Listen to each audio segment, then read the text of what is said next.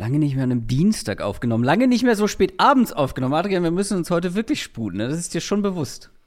Ja, ist heute irgendwie Champions League oder sowas? Ja, heute ist irgendwie, irgendwie, irgendwo, irgendwie so Champions League, ja, das ist richtig. Tatsache, hatte ich aber, nicht auf dem Zettel, aber ja, äh, terminlich diese ich dachte, ist das schwierig. Ja, ich dachte, du bist ab äh, K.O.-Phase bist du, bist du am Start, bist du dabei. Ja, ich schau rein. Ich schau rein. Mm. Ja, heute Chelsea gegen Lille und Villarreal gegen Juventus. Ja, jetzt verkaufst du mir halt so richtig gut.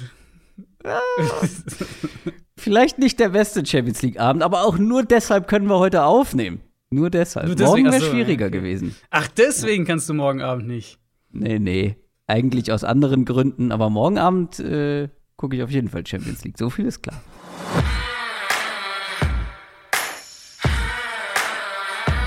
Down, Set, Talk.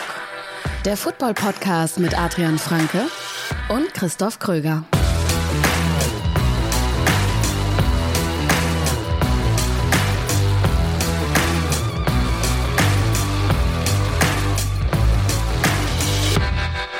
Herzlich willkommen zu einer neuen Folge Downset Talk. Das ist der offizielle NFL-Podcast von The Zone und Box mit mir, Christoph Kröger und Adrian Franke. Einen wunderschönen guten Tag. Wir sprechen heute über die Top Offense Free Agents in dieser Free Agency, in dieser Offseason. Welche Spieler kommen auf den Markt? Wir haben eine Top 15 gemacht. Ich weiß nicht, wer sich das ausgedacht hat. Komische Zahl für so ein Ranking, aber ähm, es, hat, es hat seine Gründe. Ich werde es überleben.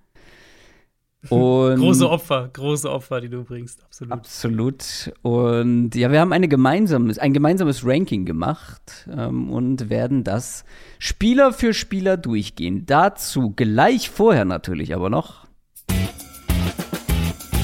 Quick Question. Von Ronaldo 1221 hat bei Discord gefragt, welches Team könnte unerwartet einen neuen Quarterback holen slash draften, obwohl sie aktuell keinen schlechten haben. Äh, Magst Was du zuerst oder, oder soll ich nee, zuerst? Nee, ich, ich lasse mich von dir inspirieren. Ich habe ein paar mehr zur Auswahl, ehrlich gesagt, äh, die ich mir ja. vorstellen könnte im, ja, so ja, im erweiterten ja. Kreis der möglichen Kandidaten. Deswegen fang du mal an und ich guck mal, welches ich nehme. Ich hatte natürlich auch ein paar auf dem Zettel, aber wir haben über einige jetzt auch schon gesprochen in der Richtung. Deswegen bin ich jetzt mal in eine andere, in eine, zu einem anderen Team gegangen. Ähm, wo ich denke, die haben einen Quarterback, der in Ordnung ist, der vor allem für sie gut funktioniert in ihrer Offense. Ähm, wo ich mir aber vorstellen könnte, dass sie einen neuen nicht holen, aber einen draften. Also draften in dem Sinne wäre jetzt für mich dann halt auch wirklich so erste Runde draften. Also ja, ja, der klar, früh, perspektivisch früh. halt startet, genau. Ja. Ähm, und ich bin gelandet bei den Tennessee Titans. Ähm, die Titans uh. gehen ins vorletzte Vertragsjahr von, äh, von Ryan Tannehill, könnten aus dem Vertrag nach der kommenden Saison raus sind halt an einem Punkt, finde ich, so ein bisschen, wo man das Gefühl hat, da ist der Stillstand jetzt irgendwie so reingekommen. Also, das ist immer noch ein Team, was Spiele gewinnt, was in die Playoffs kommt, was ähm, die Division gewinnt, aber der nächste Schritt ist irgendwie nicht gekommen. Also, das ist so ein bisschen mein, mein, mein Big-Picture-Einschätzung zu den Titans. Und ich könnte mir vorstellen, dass sie jetzt noch mal so einen Run mit Tannehill machen, zwar in der kommenden Saison, und, und es sind ja auch immer noch, viele der Leistungsträger sind ja immer noch da. Ähm, aber dass sie in diesem Draft sich umschauen und vielleicht den Nachfolger draften. Finde ich sehr, sehr spannend. Ähm, also, es wäre ja nun kein mega, mega früher Pick. Ne? Ja, mega früh nicht, aber ich meine ja immer noch. Äh also, wenn du einen in der ersten Runde draftest, dann hast du schon was mit dem vor.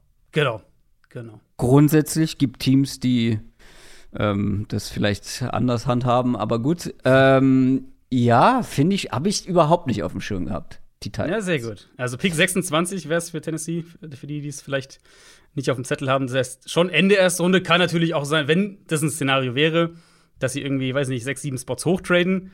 Ähm, mhm. Aber ja, Tennessee könnte ich mir vorstellen, dass die, je nachdem natürlich auch, wie das Board fällt und so weiter, aber dass die so langsam anfangen, an die Zeit nach Ryan Tannehill zu denken. Ja, ich habe also die Browns haben wir ja schon mal so ansatzweise erwähnt, dass die so eine Wildcard sind. Ähm, Gerade in Sachen Free Agency mhm. und vielleicht passiert da was Großes, weil man sagt, okay, Baker Mayfield wird es nicht auf Dauer, wir wollen aber jetzt diesen guten, relativ jungen, talentierten Kader irgendwie ausnutzen. Aber die nehme ich nicht. Ich nehme auch ein Team, was einen draften könnte und ein Team, was deutlich früher dran ist im Draft. Und wir haben noch nicht so viel über die Falcons gesprochen. Jetzt hm. Äh, in Sachen Preview auf die Offseason. Und ja, also wie lange spielt Matt Ryan? Also Matt Ryan ist die Definition war ja kein schlechter Quarterback und Matt Ryan ja. ist ja nun mal alles ja. andere als ein schlechter Quarterback. Aber die Situation ja. der Falcons bringt mich dazu zu denken, dass man vielleicht sagt, okay, wir haben Matt Ryan noch, ähm, aber wir müssen schon mal irgendwie in die Zukunft denken oder an die Zukunft denken und wir, mhm. wir picken jetzt in den Top 10, ich glaube an sechs sind sie, nee, an acht sind sie dran. Ähm, da kannst du in diesem Draft vielleicht sogar einen der absoluten Top-Quarterbacks bekommen. Du hast es ja schon mal erwähnt, die Klasse ist jetzt in der Spitze wahrscheinlich nicht so mhm. äh, interessant und ich glaube, dass man zumindest darüber, man hat es letztes Jahr nicht gemacht, da wurde ja auch schon darüber spekuliert. Und jetzt sagt man vielleicht, okay, das haben wir ein bisschen verschlafen. Was erreichen wir mit diesem Kader noch? Was erreichen wir generell mit dieser Offense noch? Da muss so viel gemacht werden. Kevin Ridley wahrscheinlich weg. Ja. Äh, Matt Ryan, ich weiß jetzt gar nicht genau, wie alt er ist, aber nähert sich wahrscheinlich auch eher seinem Karriereende. Und ich würde hier die Falcons mal vorschlagen. Ja, also Quarterback-technisch würde ich sagen, ist es ein ähnliches, ist es das gleiche Tier wie Ryan Tannehill. Also die beiden würde ich ungefähr in eine Gruppe packen. Aber die Titans sind halt noch viel mehr im, genau, kompetitiven Titans, Fenster. So. Genau, genau. Bei Atlanta ist halt wirklich das, was du gerade äh, so in einem Nebensatz gesagt hast, finde ich, ist halt fast der spannendste Part wir dachten eigentlich letztes Jahr schon, ist der Punkt, wo du das mhm, machst, wo ein mhm. neues Regime kommt. Und so hatten sie mhm. ja den, was hatten sie? Vier, Vier glaube ich. Genau. Ja. Ähm, und dann gab es natürlich auch viele Spekulationen, dass sie eigentlich gerne Trey Lance gehabt hätten. Und als halt die Niners ihnen vor die Nase getradet sind, dann hat es halt nicht geklappt und dann sind sie halt in eine andere Position gegangen. Weiß man nicht, ob das stimmt. Ähm, die Gerüchte gab es zumindest. Aber ja, ich finde, Atlanta ist eigentlich halt überfällig, um mhm. diesen Umbruch einzuleiten. Und gerade dadurch, wo der Kader steht, muss man ja sagen, also die werden ja in den nächsten Jahren nicht, die werden nicht nur nicht um einen Titel spielen, die werden Probleme haben, glaube ich, einen, einen, äh, einen Playoff-Platz überhaupt ja. anzupeilen. Auch wenn sie jetzt dieses Jahr ergebnistechnisch näher dran waren als gedacht, aber in meinen Augen war das ein, also ist das ein Rekord, von dem man sich nicht blenden lassen sollte, in dem Fall. Ja. Deswegen, das wäre auf jeden Fall sinnvoll, wenn es einen gibt, den sie mögen. Vielleicht mit einem Jahr Verspätung, okay. Ähm, aber vielleicht sagen sie ja, ja, irgendwie, weiß nicht, Malik Willis mögen wir mehr als Justin Fields letztes Jahr zum Beispiel, kann ja sein. Ja, und wie du gerne mal so schön sagst, dieser Roster braucht Zeit. So, und wenn ja. du die, wenn du eh diese Zeit brauchst, dann kannst du ja auch zum Beispiel einen jungen Quarterback noch mal ein Jahr hinter einen Matt Ryan sitzen lassen und, und lernen lassen. Ja, sie werden ja, die werden ihr, ihre Receiver-Gruppe deutlich anders aufstellen müssen. Wir gehen, denke ich, alle davon aus, dass Calvin Ridley getradet wird. Mhm. Ähm, dann kriegst du immer noch mal einen Pick dafür. Immer noch mal, ich weiß nicht genau, was man für Ridley kriegt. Zweitrunden-Pick, vielleicht einen, einen tiefen First-Rounder, je nachdem. Da spielt natürlich das, die, die Off-Field-Einschätzung eine, eine, große Rolle. Ähm, aber Munition wäre dann noch mal mehr da. Aber die Baustellen sind natürlich auch, ja, vielseitig in diesem Kader. News aus der NFL. Damit gehen wir direkt rein in die News und wir fangen mit einer No News an. Das ist richtig gut, ne? Bei den News mal mit was anfangen, was eigentlich bescheidenen Newswert hat. Und zwar geht's um Aaron Rodgers. Das ist das Thema dieser Tage rund um die NFL. Aaron Rodgers hat einen Instagram-Post abgesetzt, den ich sonst nur ähm, böse gesagt ähm, bei Leuten sehe, die so Generation meiner Eltern sind äh, und dann meistens bei Facebook. Also ähm, vielleicht gehst du noch mal genauer darauf ein, was da alles drin stand und was das auch für ein schönes Bild war, was er ausgesucht hat. Aber trotzdem, es gab danach vor allem sehr wilde Spekulationen, was seine Zukunft mhm. als Footballspieler angeht. Ja, diese kryptischen Botschaften auf Social Media, ich fürchte, an die müssen wir uns gewöhnen. Ah. Ähm, die, die werden nicht weggehen, wahrscheinlich. Wir hatten ja jetzt gerade eine Woche, zwei Wochen lang Kyler Murray. Ähm, mhm. Jetzt nahtlos geht es über in Rogers mit eben der immer gleichen Frage, was will uns der Künstler damit sagen? Also er hat eine lange Nachricht gepostet auf Instagram mit zehn Fotos insgesamt. Ähm, in der Nachricht bedankt er sich bei seinen Mitspielern und bei den Leuten, mit denen er jeden Tag im Quarterback Room zusammengearbeitet hat, bei seinen Freunden im Team, nennt er auch mehrere namentlich, spricht darüber so äh, Freunde, Mitspieler. Das ist so sinngemäß übersetzt das Salz in der Suppe für ihn als, als Spieler. Mhm. Und ähm, er verkauft es relativ klar, finde ich, vom Einstieg weg, dass er eigentlich so, das ist so ein Danke, ne, irgendwie so Saisonende. Ähm, das ist, äh, er sagt Danke, gehen ja auch mehrere, Nathaniel Hackett allen voran haben wir ja, ähm, haben wir ja auch schon thematisiert natürlich. Und es könnte so ein Danke-Post sein. Aber natürlich angesichts der Situation, dass wir alle uns fragen, hört er vielleicht auf? Mhm, ähm, alle. Wird er getradet? Macht er weiter und so? Ja. Nicht wegen dieses Posts, ich meine es generell, okay, die Situation okay, ja, mit Aaron Rodgers. Generell schon. Ähm, genau, weil die ja so halt in der Luft schwebt. Mhm könnte es natürlich so gelesen werden, dass es eine Verabschiedung ist, dass er, ähm, dass er jetzt ja. aufhört, dass er geht und so weiter. Umso mehr eben das Bild, was du angesprochen hast. Er hat, er hat mehrere Bilder hochgeladen, wo er eben ähm, zwischen Randall Cobb und Devante Adams an der Seitenlinie steht, wo er immer steht vor dem Spiel bei der Hymne. Und das letzte Bild ist dann halt von dem Spiel, das er verpasst hat, vergangene Saison, wo, wo Cobb und Adams quasi eine Lücke zwischen sich gelassen haben. Und ja, so funktioniert halt Social Media dann, dann, äh, das sieht vom Effekt her, sieht es natürlich so aus, als wäre das letzte so das Ich bin dann weg Bild. Und dann darf jeder, äh, darf jeder munter drauf los spekulieren. Er war dann am Dienstag in der, in der Pat McAfee Show, natürlich, und hat, ja. ähm, hat gesagt, so, das wäre sein, das war sein Lieblingsfoto aus der Saison, weil, weil Adams und Cobb irgendwie, also er hat es so formuliert, die, die Stellung für ihn gehalten haben in dem Spiel. Ähm, und er hat auch gesagt, so jetzt heute, also am Dienstag dann, äh, wird es keine Entscheidung geben. Er hat fand ich relativ klar gemacht, wenn man sich äh, das anhört, könnt ihr, findet ihr online, dass er eigentlich keine Absichten hat, zurückzutreten. Ich finde, das ist relativ klar durchgekommen. Und er hat auch noch mal die Gespräche mit den Packers-Verantwortlichen gelobt. Er hat gesagt, dass er sich freut, dass sie Tom Clemens zurückgeholt haben. Der war ja langjähriger Quarterbacks-Coach, Offensive Coordinator auch in Green Bay. Ähm, den haben sie jetzt zurückgeholt jetzt. Also, ehrlicherweise, wenn ich jetzt tippen müsste, dann bleibe ich dabei, dass er in Green Bay einfach bleibt und dass er sich hier halt ein bisschen, ja, bisschen die, die Social Media Trommel bedient, weil er weiß natürlich genau, was der Effekt ja, davon ist. Ja, ähm, natürlich. Und äh, das ist alles ein bisschen, hey, hier, ich bin, ich bin in den Nachrichten, aber eigentlich ja. äh, passiert am Ende nichts. Brian Gute Kunst, vielleicht nur als letzter Punkt, der Packers GM, der wird am Mittwochabend unserer Zeit darüber sprechen. Also vielleicht oder also er wird sicher gefragt werden in der Richtung. Vielleicht weiß man dann schon mehr. Wie gesagt, ich bleibe dabei, dass äh, Rogers auch in der kommenden Saison in Green Bay spielt. Also grundsätzlich muss ich sagen, ich fühle bei sowas einfach gar nichts. ich, ich verstehe wirklich nicht, wie da so viel drüber gesprochen werden kann. Ich verstehe es wirklich nicht. Alleine die Frage, bedeutet das jetzt, dass er aufhört? Mhm. Nein, hat er ja nicht gesagt. nicht mal im Ansatz. Ja, er hat, ja, ist, ja, ja. Er hat so, sich bedankt. er hat sich einfach. Deswegen meinte ich, das ist so ein, ähm, die Jungs von Gemischtes Hack würden es Moni-Post wahrscheinlich nennen. Also, du hast nämlich ja das, das erste Foto hast du ja geschickt überspielt, was ich eigentlich meinte, was einfach aussieht wie ein Wandtattoo. Gratitude is uh, the wine ja. for the soul. Go on, get drunk. Ja, stimmt, stimmt, stimmt. Oh, schön Latte Macchiato da, äh, Wandtattoo daneben. Ey, also, das ist einfach nur ein, ein, ein, ein cheesy Post, wo er sich bedankt. Und natürlich, also der Mann ist ja nicht doof. Der ähm, nee. hat in dieser Saison bewiesen, dass er von manchen Dingen komische Ansichten hat, aber der ist ja wirklich nicht doof und der weiß ja ganz genau, was er damit erreicht. Und ich würde gar nicht so viel da hinein interpretieren wollen.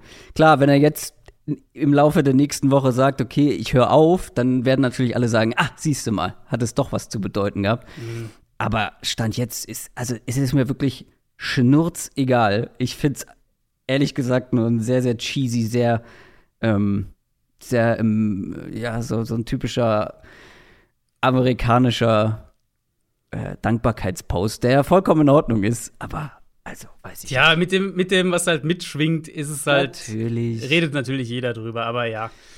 Ja, ich. Ich, ich tue mich bei sowas schwer. Auch bei Kyler Murray schon habe ich ja gesagt, yeah, ich finde, das, yeah. ist, das ist alles Killikalle und das ist hier genauso. Aber hier hat es jemand, glaube ich, schon mit, mit dem Wissen getan, dass Absolut. da sehr viel drüber gesprochen wird, sonst würde er sich danach auch nicht in, in äh, die Show seines Kumpels da setzen. Und, Absolut, nee, ja, völlig klar. Also er spielt halt mit den Medien, er spielt, ja. er weiß natürlich, das ist ja auch, also es ist ja im Moment nicht viel in der NFL los. Jetzt sind ja wirklich so diese Tage vor dem Genau. Sturm. Ähm, ich habe das ja schon mal gesagt gehabt, in, ich weiß gar nicht, in, in einer der letzten Folgen, dass jetzt dann in meinen Augen so die letzten ein bis anderthalb Wochen im Februar und die erste Woche im März, ähm, das ist die Zeit, in der ich Klarheit erwarte, was diese ganzen Personalien angeht, diese ganzen Quarterback-Personalien, also Rogers, Garoppolo, Wilson, vielleicht auch sogar Sean Watson schon, ähm, weil es erfahrungsgemäß rund um die Combine passieren diese Sachen, kurz davor, kurz danach, ähm, kommen viele von diesen Trades dann auch zustande und, und werden dann noch nicht offiziell, das können sie ja noch nicht sein, aber wir wissen dann, dass sie, dass diese Trades passieren werden. Ähm, deswegen, ich vermute ehrlicherweise, ich vermute, dass wir sogar relativ bald Entscheidungen da auch bekommen werden. Und gerade mit dem Auftritt dann bei, bei McAfee war es für mich dann noch mal mehr in die Richtung, ja, der, der wird einfach bleiben. Kommen wir zu einer richtigen News und zwar bei den Bengals ist etwas passiert, was wir oder viele und ich glaube vor allem du vor der letzten Saison so gar nicht erwartet hättest. Die Bengals Mhm. haben nicht mit Head Coach Zach Taylor verlängert. Ja, ähm, war Ende der letzten Woche, hatten wir deswegen nicht mehr in der Folge drin.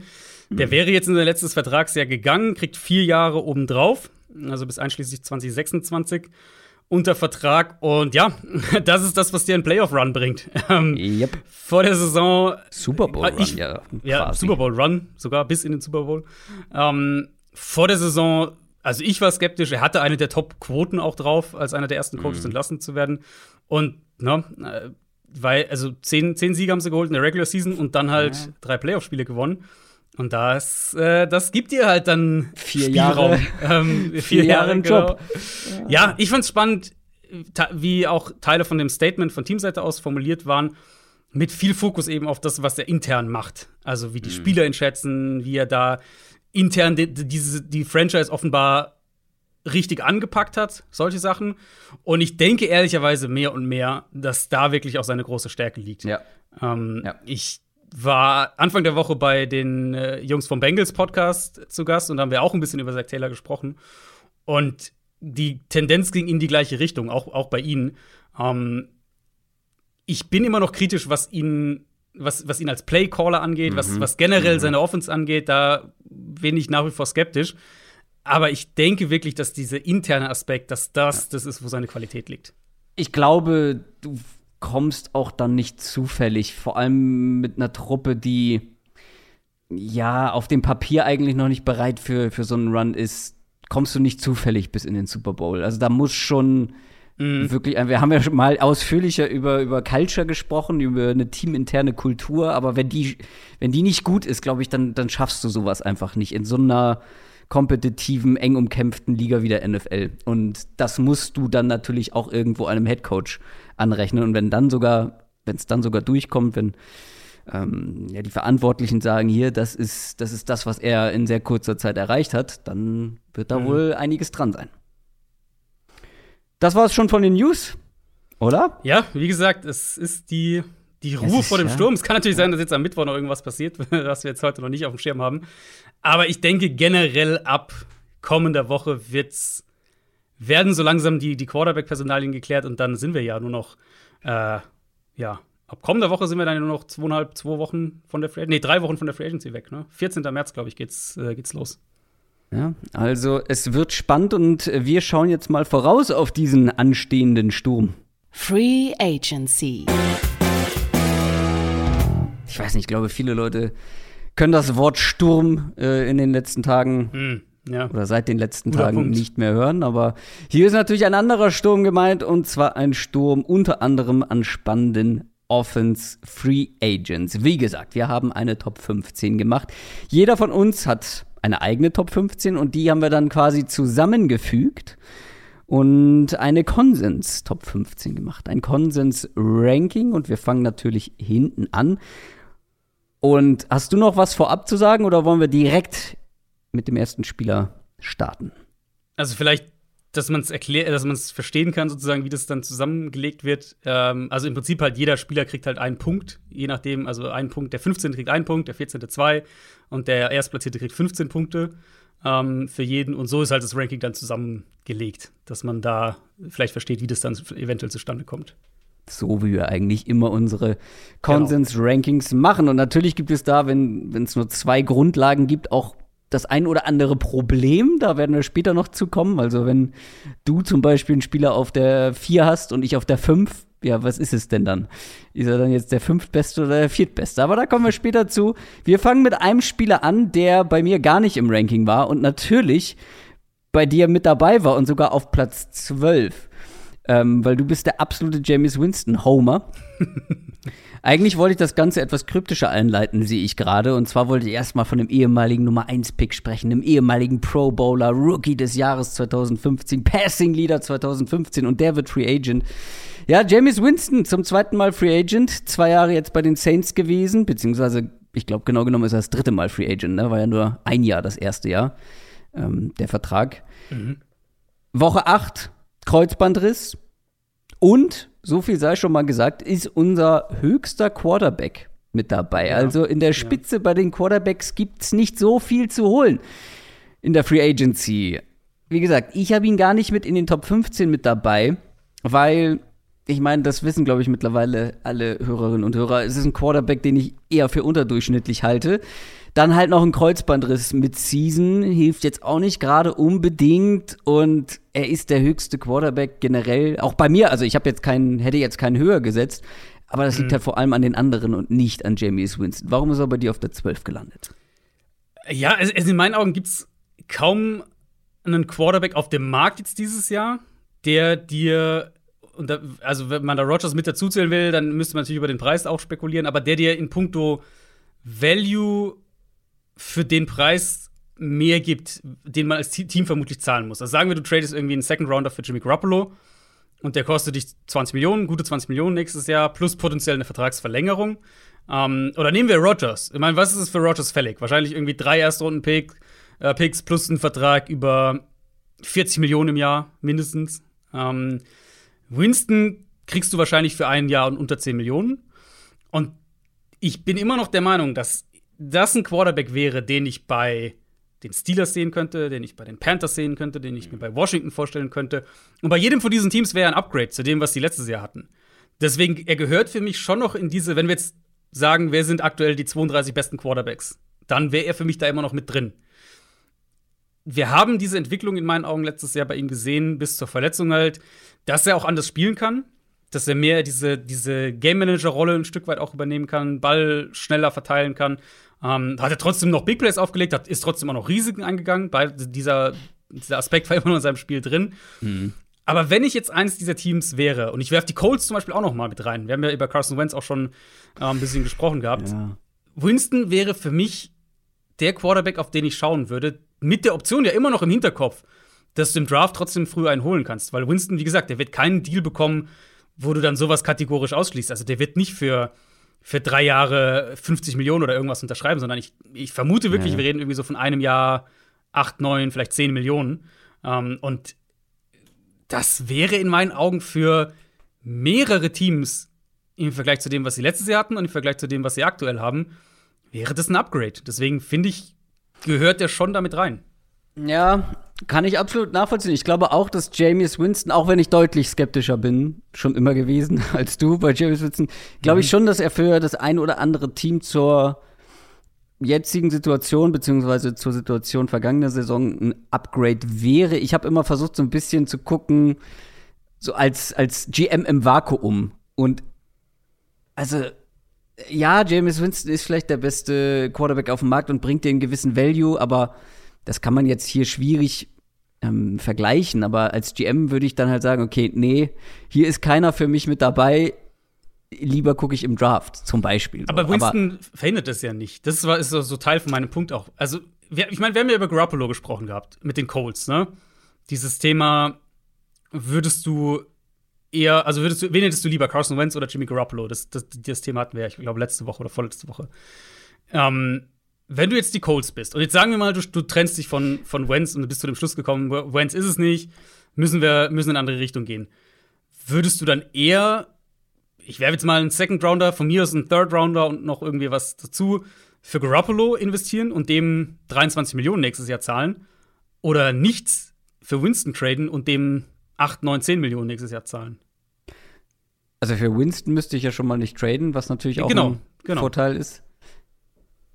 Ich würde trotzdem zu Garoppolo. Also wenn ich Carson Wentz habe, dann finde ich Jimmy Garoppolo ist das größere Upgrade. Klar, für den musst du traden, deswegen, ich weiß nicht, ist natürlich, ja, ist natürlich ein gutes Beispiel, weil du halt, je- weil wir von dieser Offseason reden. Genau, ja, genau.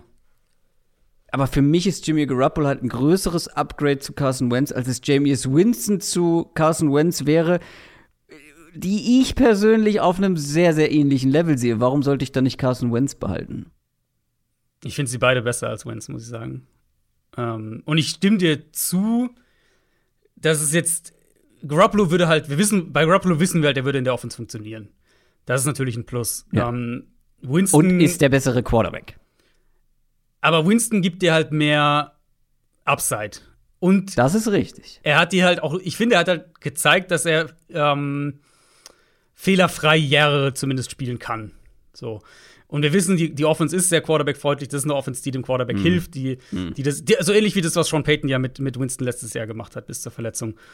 Und ich komme halt immer wieder auf den Punkt zurück. Oder nimm eines der anderen Teams. Nimm, nimm Washington zum Beispiel. Jetzt sagen wir, Washington kriegt halt keinen Russell Wilson und, und, und, und Rogers bleibt in Green Bay. So die Top-Kandidaten kriegen Ja, sie dann nicht. nehme ich doch den besseren Jameis Winston mit Taylor Heineke, ist doch ganz klar. das heißt ja frech. Ja, also Washington wäre für mich halt auch so ein, ein klarer Kandidat, für, um, um Winston zu nehmen für ein Jahr. Und wenn dir ein Quarterback gefällt in der ersten Runde, dann kannst du den ja trotzdem draften. Das tut dir nicht weh. Und, und das, das wird trotzdem funktionieren. Ja. und Pittsburgh ja. halt ähnliche Argumentation. Also da. Also Pittsburgh schon noch tatsächlich eher als die Colts. Finde ich ein besseres Beispiel, weil die Colts haben Carson Wentz. So, und mit dem müssen sie ja auch nicht verlängern. Also die müssen sie ja, da, da ist ja kein. Handlungsbedarf. Die Steelers haben quasi niemanden. Und natürlich wäre ich da bereit, für einen Jameis Winston, für den Preis einen Jameis Winston zu holen. Weil ich glaube, dass er, dass er meine Position, also meine Quarterback-Position und mein Team besser machen würde, Stand jetzt. Bei Carson Wentz ist es halt in meinen Augen halt sehr eng beieinander und da finde ich schwierig. Aber bei den Steelers zum Beispiel finde ich es absolut angebracht, da zu Ja, sagen, okay, wir holen Winston und wenn ein Quarterback im Draft zu uns fällt, den wir mögen, Ja, den wir genau. mehr mögen als einen Mason Rudolph, äh, gut, also ähm, da Mason gibt's, Rudolph da, ist es da nicht. gibt's einige, ja. Ähm, und ähm, irgendeinen haben sie doch noch. Ihr habt doch letzte Woche nachgeguckt. Dwayne Haskins haben sie. Ja, natürlich, Dwayne Haskins. Ja, der ist es wahrscheinlich auch nicht. Da hole ich natürlich dann schon einen James Winston. So, als um, äh, um eine Baseline zu haben, selbst wenn er mein Bridge Ja. Quarterback wird. Ja, Klar. genau. Und, und, und Carolina fällt halt für mich auch in die Richtung, wo ich sage, die werden versuchen, sicher, die werden sicher bei Watson wieder drin sein im, im Rennen. Ähm, die Ja, werden, fa- falls einer der anderen Top-Kandidaten auf den Markt kommt, werden die das auch versuchen. Aber die Panthers sind halt nicht in der Situation zu sagen, ähm, wir draften einen mit, weiß, wo picken die? 7, 8 oder so, wo die halt in der Top 10 picken. Wir draften da einen. Sechs. Sechs. Sechs. Ähm, und den, der, der startet dann für uns. Das ist unser Hoffnungsträger, weil ähm, also Matt Rule ist angezählt und der kann sich eigentlich nicht leisten, einfach einen, auf einen Rookie-Quarterback da zu vertrauen. Die wären für mich auch so ein Paradebeispiel. Dann sind wir, finde ich, halt schon an dem Punkt, wo wir sagen, für, für mehrere Teams könnte, könnte es logisch Sinn ergeben, ähm, Winston zu holen. Dann ist er halt für mich mit dem, mit dem Positional Value Quarterback, gehört er für mich schon in, die, in so eine Top, Top 15 rein. Er ist ja auch mit drin. Dank dir und deiner Top 12 Platzierung. Nicht dein Verdienst. Nein, stehe ich auch zu, weil du hast mich bisher nur mit den Steelers überzeugt. Weil, ja, natürlich, also ich sehe James Winston auch als Upgrade zu Sam Darnold, aber den hast du ja auch und dann musst du erstmal Sam Darnold loswerden, der auf einer 50-Year-Option ist. Ja, gut, im Zweifelsfall sitzt er halt auf der Bank für, für ein Ja, Jahr. dann zahlst, Ähm, du, zahlst du zwei, aber du zwei kannst ja nicht, unterdurchschnittliche Quarterbacks und holst dir noch einen Rookie. aber du kannst Ja. ja nicht Donald starten lassen, weil dann sind alle gefeuert in Woche 8. Also, das ist ja keine Option. Donald, das ist ja Sunkost. Donald Also ich würde, ich würde das Geld für lassen. James Winston eher in die Offensive Line investieren, um zumindest aus Aber wer Darnold startet dann für dich? am besten der Rookie, den man an sechs draftet. Ist halt- Oder halt die ersten Wochen Sam Darnold, bis man's, bis man sieht, okay, Ich auch hinter einer guten nicht. Line ist Sam Darnold. Boah, ich glaube nicht, du kannst, dass du das nochmal machen kannst. Wie gesagt, also überzeugt, so richtig über, überzeugt hast du mich nur von den Steelers, aber wir haben ihn mit dabei.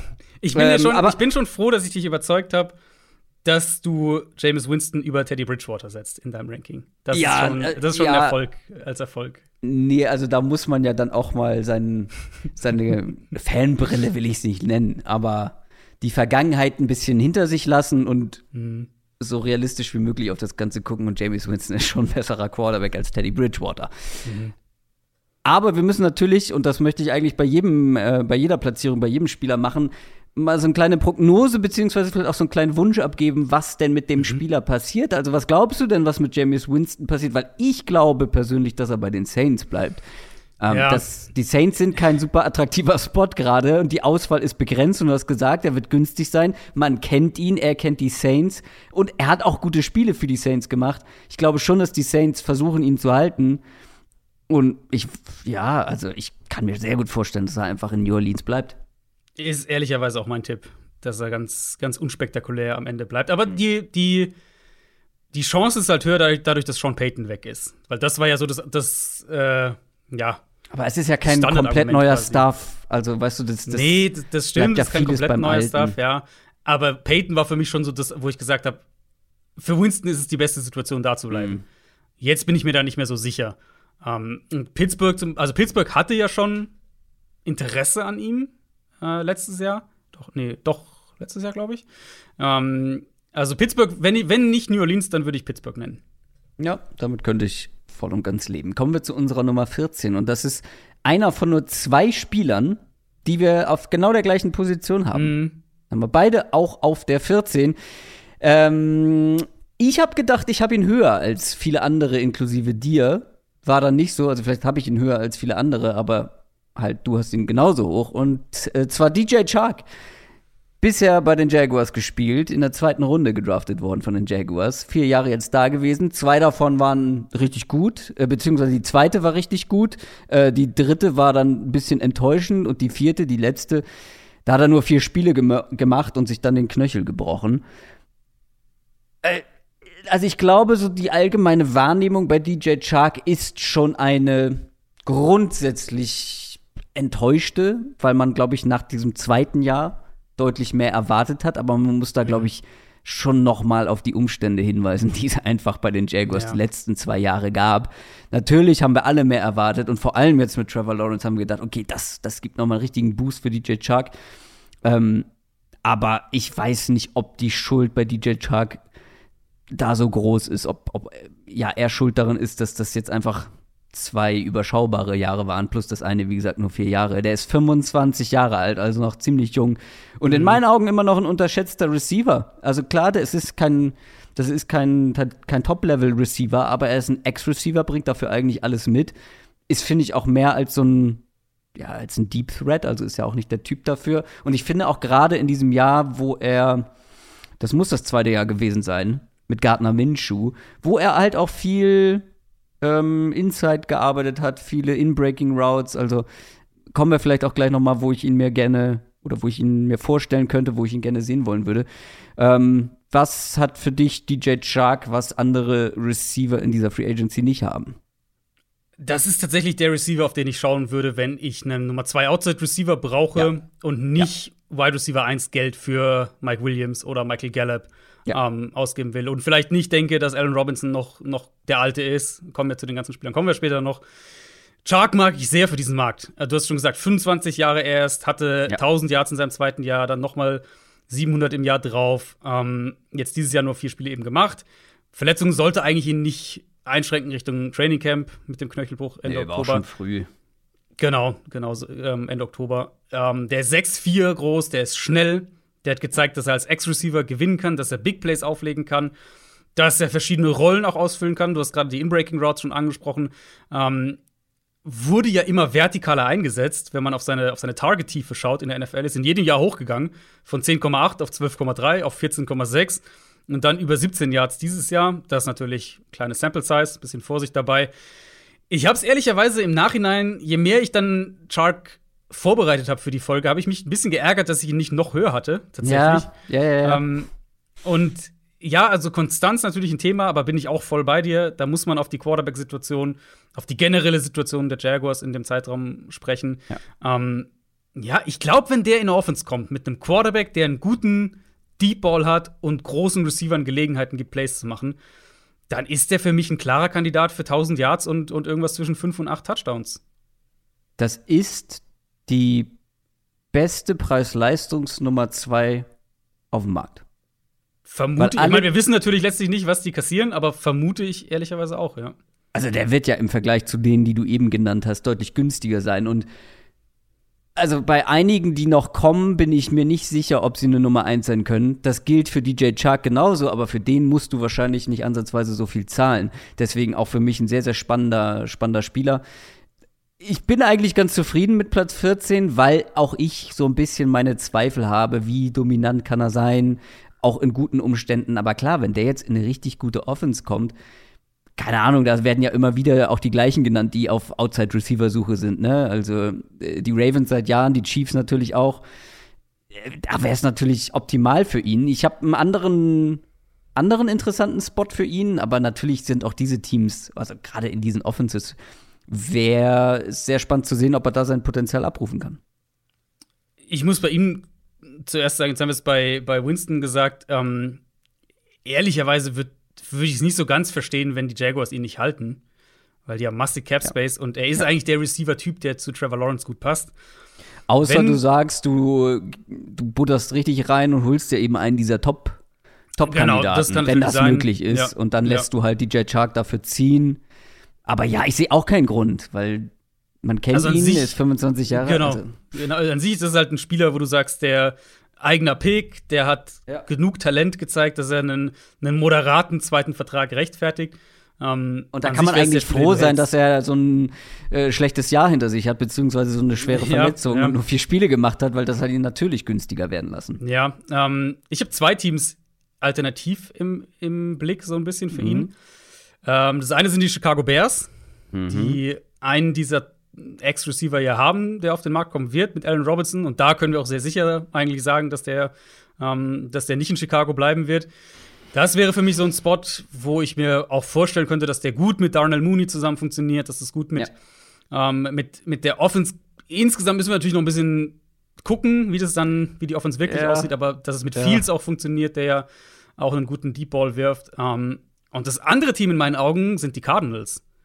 Oh. Die Cardinals werden AJ Green verlieren mhm. äh, an die Free Agency. Und Kyler Murray hat letztes Jahr, finde ich, relativ klar gezeigt, dass er den Ball gerne zu diesen großen Outside-Receivern mhm. wirft. Ja. Ähm, und Arizona braucht dringend ein paar junge Spieler, um die du auch perspektivisch was aufbauen kannst. Nicht mhm. immer dieses, wir haben hier acht Baustellen und jetzt versuchen wir sechs davon mit irgendwie Einjahresverträgen zu stopfen und im nächsten Jahr das gleiche Spiel wieder. Und Shark könnte halt so einer sein, der dann natürlich mhm. die klare Nummer zwei wäre gegenüber von Hopkins ähm, und der halt die, diese AJ Green-Rolle schlüpfen würde. Und da würde er, was, was ist AJ Green vor allem gelaufen? AJ Green ist vor allem vertikale Routes und, und Inbreaker gelaufen. Und das aus, aus einer Outside-Position häufig eins gegen eins. Und das wäre eigentlich für mich die ideale Rolle für ihn auch. Ich finde halt DJ Chuck, wie ich eben schon gesagt habe, dass gerade in dem Jahr mit Gardner Minshew, wo dann auch viel über dieses Timing-Passing ging, über das, das schnelle, mittellange Passspiel auch, ähm, hat er ja auch glänzen können. Da hat er ja seine stärkste mhm. Saison gehabt. Finde ich trotzdem aber super, super spannend, ähm, wenn er bei den Cardinals landen würde. Ich habe die Dolphins stattdessen. Auch gut, ja. Will Fuller, wieder Free Agent, der wird auch nach dem kurzen Abstecher, nach diesem erfolglosen Abstecher ja. wahrscheinlich nicht ja. da bleiben. Du hast Jalen Waddle, der ist natürlich aber ein ganz anderer Receiver-Typ, mehr im Slot unterwegs, viel kurzer Kram, after the catch und so weiter. Und dann hast du Devontae Parker eigentlich ja als Ex-Receiver, aber ja, das war auch mal wieder enttäuschend und vielleicht dann auch noch eine, eine zweite, ähm, einen zweiten Ex-Receiver, der Outside spielen kann und wie gesagt ein bisschen mehr mitbringen kann. Und da finde ich, könnte es dann ein richtig guter Fit sein, wenn wir mal auf den Quarterback gucken, der natürlich dann auch viel kurz, mittel, lang geht, auch viel übers Timing vielleicht kommen könnte, gerade jetzt mit dem neuen Coach, der natürlich ein bisschen Shanahan-Vibes mitbringt. Ich finde, das könnte passen, so vom Fit. Mhm. Ja, fände ich spannend. Ich hätte jetzt, also erster Gedanke von mir war schon, doppelt sich das nicht zu sehr von der Art, auch wie er spielt mit Parker, von Ja. der Rolle her. Ähm, Aber doppelt es sich nicht mit Hopkins auch ein bisschen? Also Hopkins spielt natürlich halt- noch mal ein Level drüber, aber Genau, ja, Hopkins spielt halt immer noch, finde ich, also er ist halt nicht so vertikal, er spielt mehr, er macht auch mehr im, im Kurzpassspiel. Ähm, und er ist ja eigentlich nicht so ein Big Body Receiver. Er spielt so in der Art, aber er ist es ja eigentlich nicht. Ähm, da würde, also von rein von der vom Spielertyp her würde sich das, finde ich, ein bisschen mehr äh, ergänzt. Aber ja, also Miami wird natürlich auch offensiv auf, auf, auf Waffensuche auf die eine oder andere Art gehen müssen. Wir, wir kommen ja gleich noch zu einem Dolphin, ähm, der hier auch in dem Ranking mit dabei ist. Da wird es auch potenziell ein großes Target wieder brauchen. Das könnte schon sein. Auf der 13 unserer Top Offense Free Agents kommen wir zu einem, den habe ich auf der 10 und du hast ihn gar nicht mit dabei, was mich ein bisschen überrascht hat. Ich, also, ich glaube, ich habe ihn zu hoch. Fühlt sich auf jeden Fall zu hoch an, wenn ich dann sehe, dass du ihn nicht mal in den Top 15 mit dabei hast. Aber ich war trotzdem überrascht. Ähm, es ist Laken Tomlinson. Offensive Guard bisher bei den 49ers gewesen, oder zumindest in den letzten Jahren. Ist ein erst äh, ehemaliger First-Round-Pick der Lions, seit fünf Jahren jetzt aber schon in San Francisco. Seit fünf Jahren eigentlich Konstanz pur. Nicht flashy, ist schwierig auch als Guard, ehrlich gesagt, aber als Guard einfach eine verlässliche mh, Komponente in dieser starken 49ers-Line gewesen. Definitiv nicht der Schwachpunkt in dieser Line. Er ist jetzt 30 Jahre alt, jetzt nicht mehr, nicht, nicht mehr super jung, klar.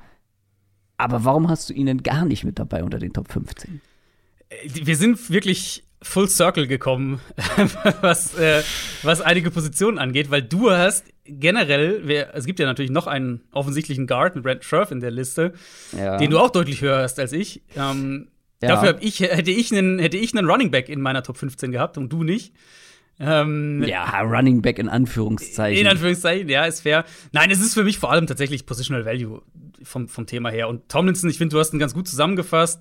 Ein guter Allrounder, rundum solide, hat seit 2017 jedes Jahr über 1000 Snaps gespielt. Also einfach ne, rundum solider Spieler. Aber es ist halt für mich vor allem das Thema Positional Value. Er ist jetzt kein Zach Martin, Joel Bitonio, so die Elite-Gruppe, was die Qualität angeht. Und Guard eben für mich gehört dann schon relativ weit nach hinten, was die, was die Positional Ja, Value-Debatte ja. angeht. Ähm, ich denke, wenn man eine Offensive Line hat, die mies war und man als GM mit der Einstellung rangeht, die ich gut fände, zu sagen, wir müssen jetzt nicht, wir müssen nicht Brandon Scherf holen, sondern wir wollen einfach von mies Richtung oberer Durchschnitt klettern. Dann ist, glaube ich, Tomlinson ein Spieler, der da ein ganz gutes Package mitbringen kann. Ehrlicherweise könnte ich mir auch gut vorstellen, dass San Francisco ihn nicht gehen lässt. Aber Glaube ich auch nicht. das wäre für mich halt einer, wenn der auf den Markt kommt, sage ich, ja, ist okay. Aber wenn ich für 5 Millionen weniger, ähm, weiß nicht, Connor Williams zum Beispiel holen kann, den, von den Cowboys, dann nehme ich das eher, weil da sehe ich den, den Unterschied halt einfach nicht so dramatisch. Der Grund, warum, also Laken Tomlinson, wie gesagt, 10, jetzt im Nachhinein vielleicht ein, vielleicht ein bisschen hoch. Ich bin aber froh, dass er dabei ist, weil ich glaube, du kriegst hier einen, du hast es schon gesagt, nicht Elite-Spieler auf dieser Position, aber einen wirklich konstant, konstant guten Spieler. Und auf vielen Positionen waren, kommen jetzt auch äh, Leute in die Free Agency, wo ich sage, so, boah, würde ich die, würde ich die in dieser Position überhaupt nur in die Nähe eines Laken Tomlinson im Bereich der Interior Offensive Linemen sehen, diese Spieler. Weißt du, wie ich meine? Also, dass Tomlinson einfach auf seiner Position ja schon in eine richtig gute Gruppe gehört und viele andere äh, dann nicht. Ich kann den Positional Value Aspekt komplett verstehen, aber ich bin ja hier offensichtlich seit dem letzten Draft der neue Offensive Line Experte und vor allem Verteidiger von Offensive Linemen. Ähm, ein bisschen Wertschätzung. Du, ich, ich übergebe dir gerne die Offline-Draft-Preview-Folge mit Jan. Ähm, Aber ja, also äh, der Grund auch, weil ich glaube, was wir auch letztes Jahr wieder gesehen haben, wie viele Teams wirklich verheerende Probleme in der Offensive Line Ja. haben. ja. Und wenn ich so als GM drauf gucke und ich habe Probleme, ich habe eine richtig schlechte Offensive Line und da gibt es ja wirklich einige: Bears, Panthers, Giants, Bengals, Steelers, so. Ähm, Dolphins natürlich auch. Ähm, Falcons könnte man hier vielleicht auch äh, mit dazu zählen. Also gibt ja wirklich einige. Und wenn ich hier als GM von einem dieser Teams drauf gucke, dann ist für mich Lake und Tomlinson einfach viel interessanter als viele andere Spieler, die in die Free Agency kommen. Deswegen Ja, auch so ein ja. Argument für ihn, ihn ja auch weit nach oben mit reinzunehmen.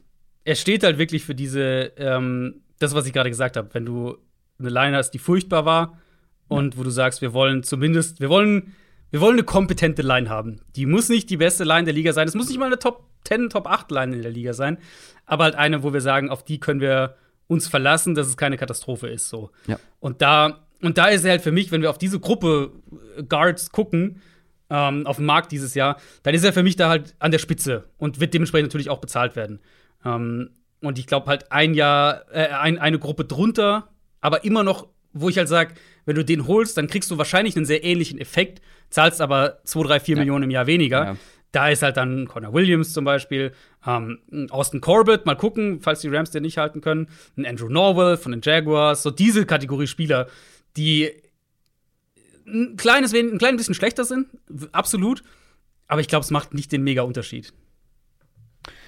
Auf der 12 ist es genau umgekehrt und da habe ich nicht schlecht gestaunt. Adrian hat ihn auf der 9, ich habe ihn gar nicht dabei. Das könnte unsere größte Diskrepanz sein, oder? Eine der Weil- größten auf jeden Fall, ja. Die Rede ist von Christian Kirk. Das musst du mir gleich mal erklären. Der war jetzt vier Jahre lang in Arizona. Letzte Saison war seine beste, weil er vor allem im Slot gespielt hat. Slot Receiver. Das hat ihm geholfen. Das ist ihm entgegengekommen. Aber für mich hat er oft genug bewiesen davor, dass er nicht viel mehr ist als ein guter Slot Receiver. Und das ist überhaupt nicht respektlos gemeint. Und vor allem wissen wir alle, wir haben darüber gesprochen, offensive Waffen, ähm, Waffen im Passing Game, super wichtig, natürlich auch Slot Receiver. Aber, also er wäre bei mir auch wahrscheinlich in der Top 20 gelandet, wenn ich eine gemacht hätte. Aber das bedeutet ja, dass du im Vakuum einen Christian Kirk eher nehmen würdest als einen DJ Chark und, jetzt mache ich auch einen Spoiler, Verletzung hin oder her, du würdest einen Christian Kirk über einen Odell Beckham Jr. nehmen. Ja, gut, Verletzung hin oder her ist natürlich schwierig, weil es ist halt nur wegen der Verletzung. Sonst wäre Beckham bei mir höher. Ähm, Naja, Ja. aber bei mir ist Beckham trotz der Verletzung höher. Also, ja, ich weiß, genau. Und ich, ich glaube, also wir kommen ja gleich zu Beckham. Ich glaube halt, Beckham wird nächstes Jahr nicht spielen, ehrlicherweise. Deswegen, oder wird vielleicht erst im Dezember dann spielen oder so. Deswegen habe ich ihn dann doch ein gutes Stück mh, nach hinten geschoben. Ich denke halt, also ich würde sagen, es gibt Slot Receiver und Slot Receiver. Es gibt die Slot Receiver, die halt das, was man sich halt vorstellt, ne, so ein, so ein Cole Beasley, sowas in der Richtung, die halt Hunter Renfro, die primär wirklich Kurzpassspiel, Third Down Conversion, so diese Kategorie. Und dann gibt es eben die vertikalen Slot Receiver. Und das in die Kategorie fällt Christian Kirk. Jetzt eben, du hast schon gesagt, das war die erste Saison, wo er wirklich primär im Slot ähm, war. Er musste halt die letzten Jahre viel zu häufig als, als Nummer 2 Receiver spielen und eben vor allem Outside. In der Saison dann war es das erste Mal, dass er mehr als 45 Prozent von seinen ähm, Pass-Play-Snaps im Slot gespielt hat. Und dann waren es gleich, der Sprung war dann gleich auf fast 78 Prozent, also ein riesiger Sprung im Vergleich zu vorher. Zum ersten Mal über 100 Targets, zum ersten Mal über 80 Catches, zum ersten Mal über 1000 Yards. Und ich denke, dass er eine Offense als dieser vertikale Slot-Receiver, dass er eine Offense, sehr, eine Offense sehr schnell deutlich explosiver ähm, machen kann. Ich habe mir dann auch mal die Zahlen angeschaut. Routes und, und, und generell Plays aus dem Slot heraus. Ähm, Christian Kirk war Platz 3 in Yards aus dem Slot, vor Tyreek Hill zum Beispiel, der mehr Targets und mehr Catches hatte äh, im Slot. Hatte 12,8 Yards pro Rece Reception aus dem Slot. Das ist auch mehr als Hill, das ist mehr als Chris Godwin, das ist mehr als Devante Adams. Ähm, das ist mehr als Keenan Allen zum Beispiel auch, das ist auch mehr als Nicole Hartman.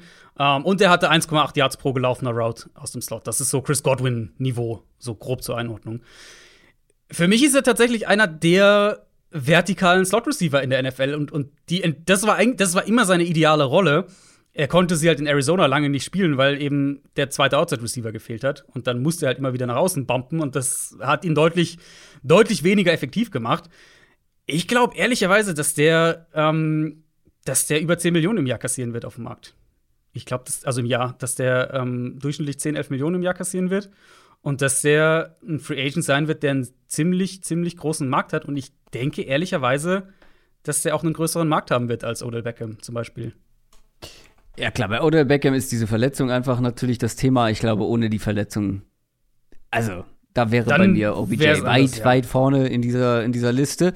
Ähm, ich habe einfach, ich, ich sehe ihn, glaube ich, einfach, ähm, ja, ich, ich schätze ihn nicht ganz so hoch ein wie du, glaube ich. Auch als Slot. Also, wie gesagt, super, super Waffe aus dem Slot und stimme ich überall zu. Aber ich glaube, dass Christian Kirk einfach auch sehr gute Umstände braucht. Dass der eine Nummer 1 und eine Nummer 2 Outside braucht, um dann eine Offense noch mal wieder besser machen zu können. Dass der Impact von ihm da sein kann, den du gerade angesprochen hast aus dem Slot. Dass das nicht so sehr funktioniert, wenn dir nicht, wenn du nicht die Qualität auf den Outside-Positionen hast, wie sie die Cardinals über weite Strecken hatten diese Saison. Und dann gibt es, finde ich, nur noch wenige Teams, wo er, wo ich ihn gerne sehen wollen würde, wo ich auch glaube, dass er den Impact haben kann, den er haben muss, wenn er über 10 Millionen im Jahr kassiert. Aber müsste man das nicht fairerweise auch über Odell Beckham sagen? Dass er sehr von den Umständen abhängt? Also, ich meine, die Browns-Jahre würden das ja nahelegen. Das an richtig, dem Punkt seiner Karriere. Also früher war es natürlich anders, aber jetzt an dem Punkt. Aber ganz platt gesagt würden zum Beispiel DJ Chark oder Beckham und auch noch ein, zwei andere, die gleich kommen, für eine, für eine Nummer zwei Rolle in Frage kommen. Wo ich sage, okay, ich habe meine Nummer 1, ich suche mhm. jetzt eine richtig gute Nummer 2. Und Christian Kirk ist für mich persönlich keine richtig gute Nummer 2, sondern eine, eine Luxus Nummer 3. Mm. Und das setzt ihn für mich unter die anderen und deswegen habe ich ihn auch dann eher so im Bereich 15 bis 20 und nicht halt vor DJ Chark. Kommt natürlich auf die Rollen an, letztlich auch, die du in deiner Klar. Offense besitzt. Also der, das Total. ist ja generell, das ist ja auch bei, wenn wir über Draft Rankings und, und, und wie man Receiver einsortiert redet. Es ist immer nicht ganz einfach, etwas komplett im Vakuum genau. ähm, zu beurteilen, aber genau. wir müssen es versuchen. Genau, weil, also was man ja eben sagen, also Hopkins hat ja dann doch einen beträchtlichen Teil der Saison gefehlt. Deswegen da gab es ja den zweiten Outset nicht. Ja. Ja. Genau, da gab es ja den zweiten Outside-Receiver halt nicht. Oder halt den Nummer 1-Receiver nicht. Und Kirk ist ja trotzdem im Slot geblieben und sein Wert war ja trotzdem immer noch da in der Rolle. Mhm. Ähm, deswegen, du kannst, also ich glaube, man, man kann halt trotzdem sagen, er geht halt in eine Offense, die ihn einfach im Slot einsetzt, jetzt mal unabhängig davon, was Outside ist. Und dann kann er da trotzdem ein sehr, sehr effektiver und explosiver Receiver sein. Deswegen glaube ich, dass er halt auch einen entsprechenden Markt haben wird. Und ähm, ich bin halt ein bisschen gespannt, wie die Cardinals das spielen, weil ich jetzt ja gesagt habe, DJ Chark wäre so der, den ich halt mir da gut vorstellen könnte und der gut reinpassen würde und den ich da gern sehen würde. In Arizona wiederum glaube ich halt, dass sie Rondell Moore mehr in diese Rolle packen werden und deswegen Mhm. Kirk halt nicht 11 Millionen im Jahr bezahlen, sondern dann vielleicht lieber DJ Chark 12 Millionen im Jahr oder wie auch immer dann im Endeffekt die Aufteilung sein wird. Ähm, oder halt irgendeinem anderen Outside-Receiver, den sie vielleicht holen. Aber ich glaube, dass Kirk einen starken Markt haben wird und ich glaube auch, dass er eine Offense merklich besser machen kann. Aber wo würdest du ihn denn am liebsten sehen? Also er ist gerade mit Josh Allen wohl im Urlaub gewesen. Ob das irgendwelche. Ja. Da, da müssten wieder die, die Social Media ähm, Experten. Ja, wir brauchen einen Social Media, äh, Ja. jemand, der Social Media interpretiert für uns. Ja. Ähm, nee, ich habe Also. einen Fit, den ich sehr gerne mag. Quarterback-Situation noch so ein bisschen ein Fragezeichen, aber eine Offense, die genau das in meinen Augen braucht. Mehr Explosivität, mehr Gefahr aus dem Slot heraus. Ähm, und das sind die Colts. Die Colts haben Michael Pittman outside und ansonsten nicht viel. Die anderen Receiver sind größtenteils Free Agents. Äh, T.Y. Hilton weiß ich nicht, ob, da, ob sie da noch mal weitermachen. Ähm, sie, haben ihre, sie haben ihre Titans, okay, aber die brauchen, egal ob es Carson Wentz ist oder James Winston ist oder wer auch immer ist, die brauchen mehr Waffen und die brauchen mehr Speed und Explosivität. Und ich finde, da würde er sehr, sehr gut reinpassen. Ja, finde ich grundsätzlich nicht schlecht. Ich bin halt bei den Colts eher bei Explosivität outside, weil Pittman ist jetzt nun auch outside nicht explosiv. Also, Das stimmt, ja. aber klar, im Slot kannst du die auch gut vertragen aus Colts Sicht. Da würde ich mich auf jeden Fall nicht beschweren. Kommen wir zu unserer Nummer 11 und wir haben ja auch schon ausführlich über ihn gesprochen. Über Odell Beckham Jr. Ich habe ihn auf der 8, du nur auf der 15, was natürlich ähm, bei uns beiden ist er dann auch noch mal gefallen, bei dir wahrscheinlich noch etwas mehr. Ich hatte ihn auf Du- äh, sieben, glaube ich, vor, hätte ich ihn vorher gehabt. Ich hatte ja schon mal eine, eine Top 35, da hat sich noch mal einiges äh, bisschen bewegt. Natürlich mit Analysen noch mal danach und noch mal reingehen und noch mal gucken.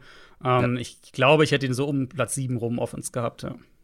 Ja, einen Ticken höher sogar. Ich bin relativ hoch bei ihm und wäre es bei ihm ohne Verletzung auch gewesen. Super Bowl Champion geworden, dann im Super Bowl verletzt. Wir haben drüber gesprochen, super bitter. Gerade weil er einfach einen Impact hatte in den Playoffs, dann auch im Super Bowl, bevor er sich verletzt hat.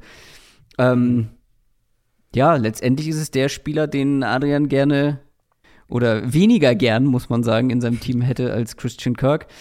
Ähm, aber ich glaube einfach, ja, die Verletzung, und da, da muss man mal gucken, wie lange das dauert. Kreuzbandriss im letzten Saisonspiel. So, wie lange dauert es, sich von einem Kreuzbandriss zu erholen? Plus als Wide Receiver eben. Das heißt, du brauchst wirklich deine Explosivität, deine Agilität. Es ist was anderes, wenn es ein Guard ist, zum Beispiel. In puncto Belastung dann direkt wieder. Ja, gut, du solltest nicht spielen, bevor du bei 100% bist. Ja. Aber also ist ja nicht ausgeschlossen, dass diese Explosivität zurückkommt. Also es sind ja schon viele. Das, auch nee, nee, das, das denke ich auch. Aber ich, also meine Vermutung ist, wir reden von November bis Dezember. Das ist meine Einschätzung. Und das ist natürlich auch Also- mit Spekulationen mit drin. Ähm, aber Mitte Februar ist schon echt spät. Es sind sieben Monate bis zum Saisonstart.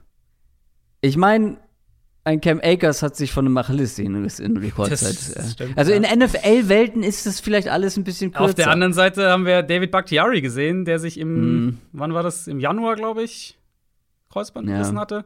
Also Playoffs, glaube ich auch, ne? Und dann äh, im Prinzip, er kam dann irgendwann zurück, ganz, ganz spät, aber eigentlich auch nicht so wirklich und dann war er wieder raus. Also Ist auch mehr Kreuzband, ne? Bei so einem großen ist auch, ja. Ja, aber keine Ahnung. Ja, vielleicht Oktober, wenn es richtig gut läuft. Aber ja, das ist natürlich Oktober, ja. Zum Saisonstart wird er höchstwahrscheinlich nicht dabei sein.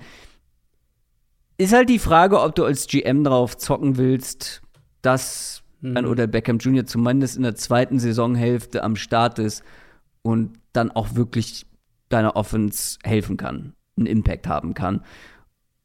Und vor allem dadurch, dass er jetzt verletzt ist, glaube ich, bekommst du ihn auch relativ günstig. Wenn dieser Mann fit wäre, wie gesagt, wäre er weiter oben, weil vergessen wir mal, ganz vergessen darf man es natürlich nicht, aber vergessen wir mal so ein bisschen dieses Dilemma bei den, bei den Browns.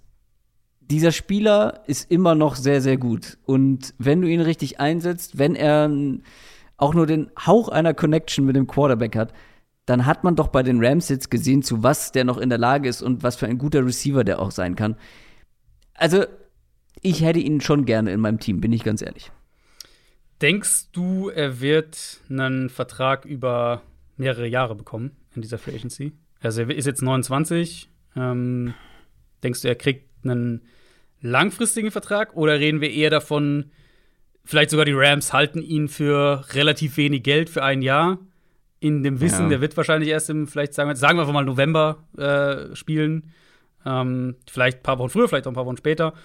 Oder denkst du tatsächlich, er kriegt irgendwie von irgendwem jetzt vier Jahre und, und äh, das Team nimmt es in Kauf, quasi, dass die erste Saison, dass er da keinen großen Impact haben wird?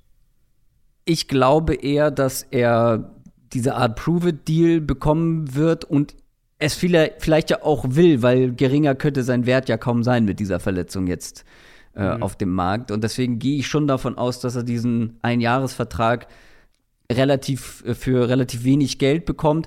Ich als GM würde es, glaube ich, aber anders machen. Ich glaube, ich würde versuchen, diese, diesen Rabatt auf Oder Beckham Jr. gleich für mehrere Jahre ausnutzen ähm, zu wollen und würde das deswegen auch nicht kritisieren, wenn ein GM sagt, okay, wir bieten ihm jetzt einen ähm, Vertrag an, der, keine Ahnung, drei Jahre geht. Vier ist, schon, ist schon wieder krass, aber ich, würd, ich als GM würde ihm einen längeren Vertrag anbieten, um halt diesen, äh, was natürlich passieren kann, der kommt dann irgendwie zur Hälfte der Saison zurück, hat wieder einen mega Impact, verletzt sich diesmal nicht im letzten Saisonspiel und ist dann richtig teuer. Das kann natürlich Kann passieren. auch sein, ja. Ist er natürlich dann auch wieder ein Jahr älter.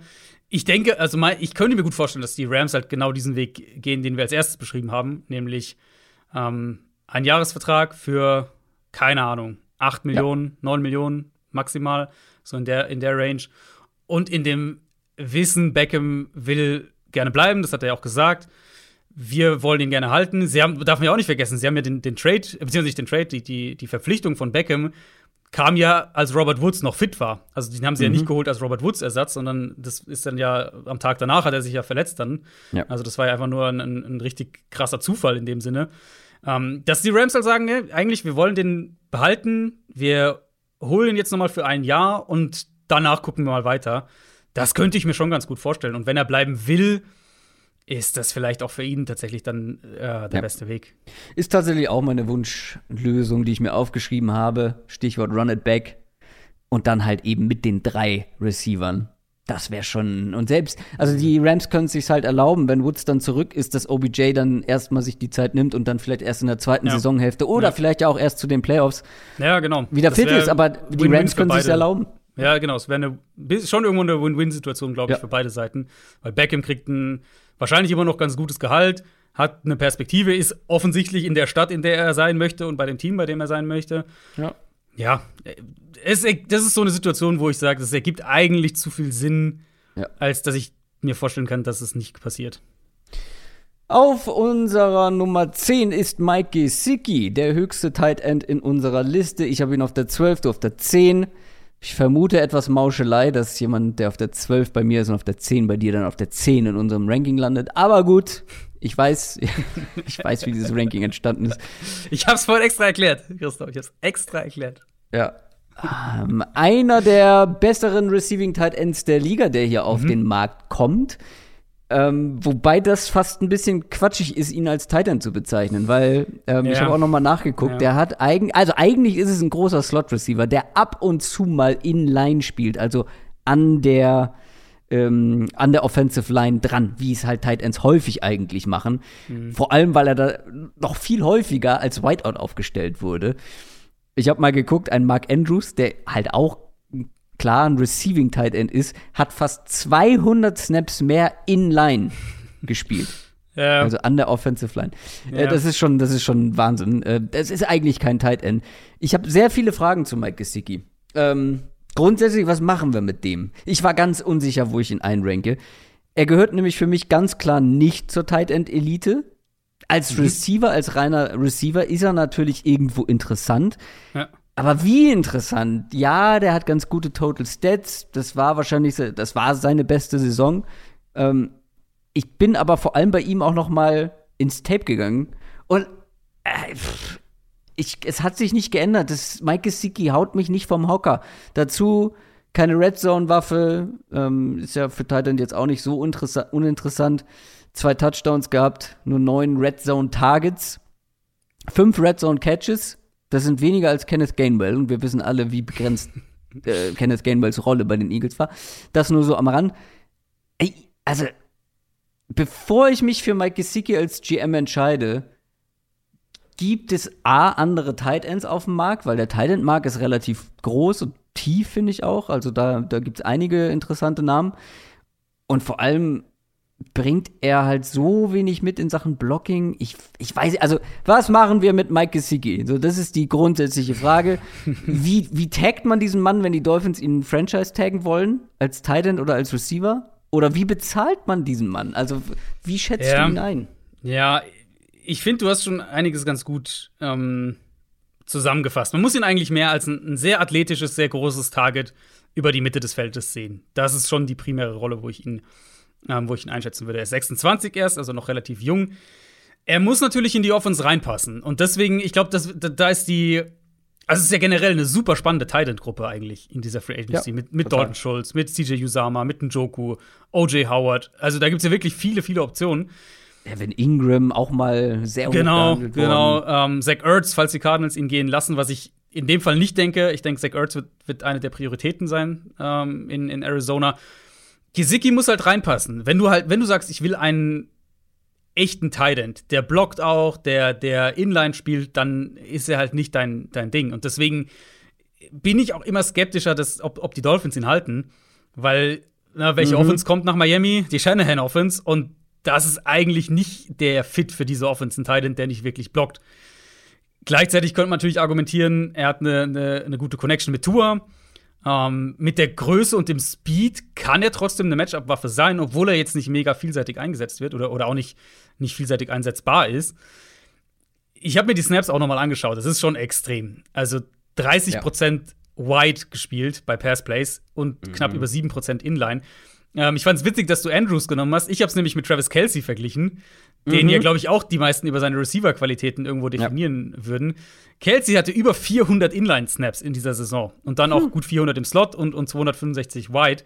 Gesicki hatte nicht mal 100 Inline. Ja. Er hatte 99 Inline-Snaps. Ja. Ähm, ja, also das ist schon ein, ein Extremfall auf der Position. Klar, wir reden viel drüber, Tight-End-Position verändert sich, ähm, der, der, Spielertyp ist anders, es, wird, es gibt immer mehr, äh, Kyle Pitts, der natürlich in die Liga kommt, es gibt immer mehr ähm, die tatsächlich mehr in diese große Receiver-Rolle irgendwo fallen. Mhm. Aber in der richtigen Offense glaube ich trotzdem, dass Gesicki einen echten Value hat. Und ich finde, man hat dieses Jahr, weil ich ihn eben auch gerade schon angesprochen hat, ähm, man hat es gesehen, als Zach Ertz in die Cardinals Offense kam, der jetzt ja auch kein Blocker ist, aber der dir halt dieses konstante Target über die Mitte des Feldes gibt. Und Gesicki natürlich noch mal eine ganze Ecke athletischer äh, in dem Vergleich. Es muss halt in die Offense reinpassen, aber er ist ein Spieler, den ich spannend finde auf dem Markt. Ja, was ist denn der Markt? Also, wenn du sagst, er muss in die Offense reinpassen, er muss zum Team passen, zu welchem Team würde er denn passen? Was hältst du von Buffalo? Ja. Eine Offense, die. Ich mag halt, ich mag halt äh, Dawson, Dawson, Knox Dawson sehr Knox, gerne. ja, ich weiß, ich weiß. Aber eine Offense, die, die, den Ball nicht viel läuft, das wissen wir alle, ähm, die viel aus Spread agiert und die tolle Receiver hat. Aber ich finde, einer, der diese Midrange, tiefen Bereich des Feldes abdeckt, mhm. die Rolle ist jetzt noch nicht so krass besetzt. Ja, das stimmt. So ein großes Target. Fände ich, nicht, fänd ich nicht schlecht. Wie groß ist das Upgrade zu Dawson Knox? Es ist da, gar keine Frage. Finde ich schon. Ich will Dawson Knox nicht größer groß. machen, als er ist, aber der ist auch einer, der halt sehr ja. dynamisch sein kann, der, der als Blocker nicht so wahnsinnig ja. hilfreich ja. ist. Aber also, was man, ich, jetzt haben wir Gesicki kritisiert für sein Blocking und so weiter, aber was man halt, finde ich, schon sagen muss, er ist einer der athletischsten Titans in der Liga. Mhm. Also ein Kyle Pitts ist nochmal ein anderes Level beispielsweise, aber Gesicki ist schon einer der, der athletischsten aus der Gruppe. Ja, ich bin unentschlossen bei dem Mann. Ich bin wirklich unentschlossen. Ja, ich ähm, bin ich, extrem ich gespannt, ähm, erstmal, ob er halt in Miami bleibt überhaupt, weil das finde ich ist schon eine super spannende Frage. Wie gesagt, eigentlich schematisch, wenn ich schematisch drauf gucke, sage ich eigentlich, das passt nicht. Und wenn du dann überlegst, du musst Gesicki irgendwie, äh, keine Ahnung, was wirst du dem zahlen müssen? Wahrscheinlich auch 10 ja, Millionen im Jahr. Das Eher ist mehr. Ja. Was ähm, zahlst du dem? Also ich, ich, der wird auch über 10 Millionen im Jahr am Ende rauskommen, denke ich, was Gesamtvolumen angeht. Garantien natürlich dann noch mal ein anderes Thema, aber was Gesamtvolumen angeht. Äh, äh, passt es in die Offense? Ist die eine Frage. Und die andere Frage, willst du Tour sein, sein eines seiner zwei verlässlichen Targets wegnehmen? So, ne? Das ist halt, mhm. äh, das ist nicht so ganz leicht. Aber das ist, finde ich, ist die erste spannende Frage, wie, wie äh, McDaniel und, und der Coaching-Staff der Neue ihn einschätzt und wie sie ihn in ihrer Offense sehen. Und dann, wenn er auf den Markt tatsächlich kommt, dann natürlich im nächsten Schritt die Frage, okay, welche Teams haben überhaupt konkret Interesse an so einer Art Tight Und ich glaube, das werden schon ein paar sein, aber der Markt wird halt sehr, wird trotzdem sehr, sehr klar definierbar sein, denke ich. Ich habe über die Jets nachgedacht. Ich weiß nicht, ob es, ob es offensmäßig passt, aber du brauchst mehr Passing Weapons, ähm, auch in der Mitte des Feldes, mhm. nah an seiner Heimat. Weiß ich nicht. Und Geld haben die auch. Das ist richtig, ja. Lass uns mit Nummer 9 weitermachen. Platz 9 geht an einen, den habe ich auf der 11 und du auf der 7. Und die 11, ich bin fast, fühlt sich für mich fast einen Ticken noch zu hoch an. Michael Gallup mhm. von den Cowboys. Ähm, ich bin nicht der allzu große Michael Gallup-Fan. Ich habe ihn trotzdem auf der 11. Aber es gibt größere, zum Beispiel Adrian Franke. Ähm, vor allem fühlt es sich auch einen Ticken zu hoch an, weil er vier Wochen vor OBJ einen Kreuzbandriss erlitten hat. Und du hast ihn acht Plätze weiter oben. Bist du so viel mehr von Michael Gallup überzeugt oder ist es einfach nur das Alter, Adrian? Alter spielt auf jeden Fall eine Rolle. Ähm, das sind mehr als vier Wochen, oder? Woche 17 hat er sich das Kreuzband gerissen. Es müssten sechs Wochen sein. War es nicht Woche 18? Nee, es war das Cardinals-Spiel. Das müsste Okay, dann- 17 gewesen sein. Dann habe ich mich verguckt. Aber okay, dann sind es äh, anderthalb Monate. Genau. Ähm, ja, es ist wirklich vor allem, also das Alter spielt natürlich mit eine Rolle. Ich denke, dass ich bei, also jetzt habe ich das Alter gesagt, der, du hast es glaube ich auch noch nicht gesagt, der ist erst 25, wird in ein paar Tagen 26. Mhm. Ähm, also vom, vom Vertragsfenster her ist er halt einfach ein, eine Stufe vor Beckham, vor Allen Robinson auch, die halt dann bald 30 sind. Ähm, ja, also diese Saison war halt super verkorkst für ihn. Er hatte die, die frühe Verletzung ja gleich im, beim Auftaktspiel Mhm. gegen Tampa Bay. Dann acht Wochen gefehlt, dann kam er zurück, hat ganz gut gespielt und dann aber eben Woche 17 der Kreuzbandriss. Ähm, für mich hat er vor allem halt 2019 und, und in erster Linie, äh, 2020 und in erster Linie 2019 sich so richtig als Outside Receiver in der Offense etabliert. Ähm, und ich hatte es ja mehrfach, auch in der, in der Saison, ich ja mehrfach drüber gesprochen, dass man es der Offense angemerkt hat, als er gefehlt hat. Und gerade dann in dem, in dem Playoff-Spiel fand ich das auch ganz, ganz eklatant deutlich, dass man es da gemerkt hat. Wie gesagt, der wird erst 26. Ich sehe ihn als eine klare Nummer zwei, ähm, als klare Outside Nummer zwei, wo er strukturell 1 gegen 1 Matchups bekommen kann. Und dann eben vertikal gewinnen kann, dann der Offense auch Big Plays geben kann. Ich bin bei ihm der Meinung, ich glaube, dass du als Team ihn wahrscheinlich auch ein paar Dollar günstiger bekommst, als es andernfalls gewesen wäre. Trotzdem wäre er halt einer, und das ist dann auch ein Grund, warum ich ihn ein bisschen höher habe. Er wäre eben einer, wo ich im Vergleich zu Allen Robinson, im Vergleich zu Odell Beckham eher bereit wäre, ihm den Vierjahresvertrag zu geben. Und deswegen ist er für mich halt eher eine Investition in deine mittel- und langfristige Zukunft, während ich bei Robinson und bei Beckham mehr Fragezeichen sehe durch das Alter und durch die Frage, okay, was gebe ich denen überhaupt? Und wenn ich jetzt Beckham dann einen Jahresvertrag gebe, naja, was bringt mir das dann so ne, in dem Sinne gedacht? Und da glaube ich, mit Gallup ist die Perspektive einfach klarer und, und langfristiger. Also, dass du Robinson immer in einem Atemzug mit Odell Beckham Jr. nennst, da müssen wir gleich noch drüber sprechen. Das, das äh, kann ich nicht gutheißen. ja, ich kann da gar nicht viel hinzufügen. Ähm, äh, für mich ist das ein guter Nummer 2 Receiver. Ähm, ich würde ihn eher nehmen als ein DJ Chark, ich würde ihn eher nehmen als ein Christian Kirk. Aber ich sehe ihn schon irgendwo auch limitiert in dieser, in dieser Nummer 2 Rolle und äh, klar, bei den Cowboys sah das häufig ganz gut aus, aber viel bessere Umstände kannst du ja vor allem in den letzten ein, zwei Jahren kaum haben. Mit, mit den Receivern an deiner Seite, mit einem guten Quarterback. Gut, er hat auch ähm, gut performt mit, äh, oder beziehungsweise ohne Dak Prescott. Aber das Alter ist natürlich ein klares Plus gegenüber vielen. Ähm, Wie gesagt, von, von dieser Gruppe habe ich ihn auch Ja. ähm, als höchsten. Und der wird halt nicht so teuer sein wie Ja, das- Mike ja. Williams zum Beispiel. Ja, gerade dadurch, dass er so viele Spiele verpasst hat. Ich würde halt Mike Williams auch, auch Niveau, äh, was das Niveau angeht, auch noch mal eine Stufe darüber setzen. Für mich ein unterschiedliches Tier. Sogar. Mm, unterschiedliches Tier. Ja, ich du gehst sie- da nicht mit, das weiß ich, weil du hast sie Ja. enger beieinander. Aber für Ich mich würd, also ich würde Williams qualitativ jetzt ohne Geld und so weiter im Hinterkopf würde ich ja, ihn qualitativ auch über Gallup setzen, aber ich glaube Ja. nicht ein Tier drüber. Ah, ich glaube ich schon. Ich glaube ich schon. Ähm, sonst würde mein Ranking auch nicht so richtig viel Sinn machen. Das stimmt. weil zwischen den beiden habe ich einige O-Liner. ja, O-Line, O-Line-Fanatiker C. Kröger. Dann lass uns mal die O-Liner abhaken. Fangen wir mit Brandon Scherf an, auf Platz 8. Du hast ihn vorhin schon kurz erwähnt. Das ist einer von insgesamt drei äh, Interior Offensive Linemen, die wir mit dabei haben. Ich habe ihn auf 6, du auf 11. Also eine große Diskrepanz zwischen den beiden. Aber da haben wir ja vorhin schon drüber gesprochen. Bei dir ist da viel Positional Value. Ja. Brandon Scherf jetzt zweimal gefranchise-tagged worden in Washington.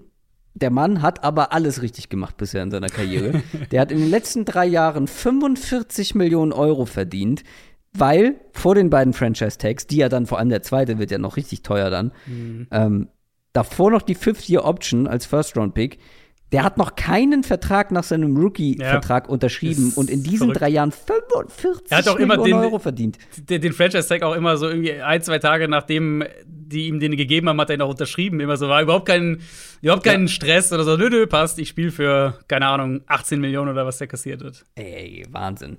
Äh, der ist 30 Jahre alt, der Mann. Ähm, einer der konstant besten Interior, Interior Offensive Linemen der Liga. bisschen verletzungsanfällig, auch in dieser Saison einige Spiele verpasst. Mhm.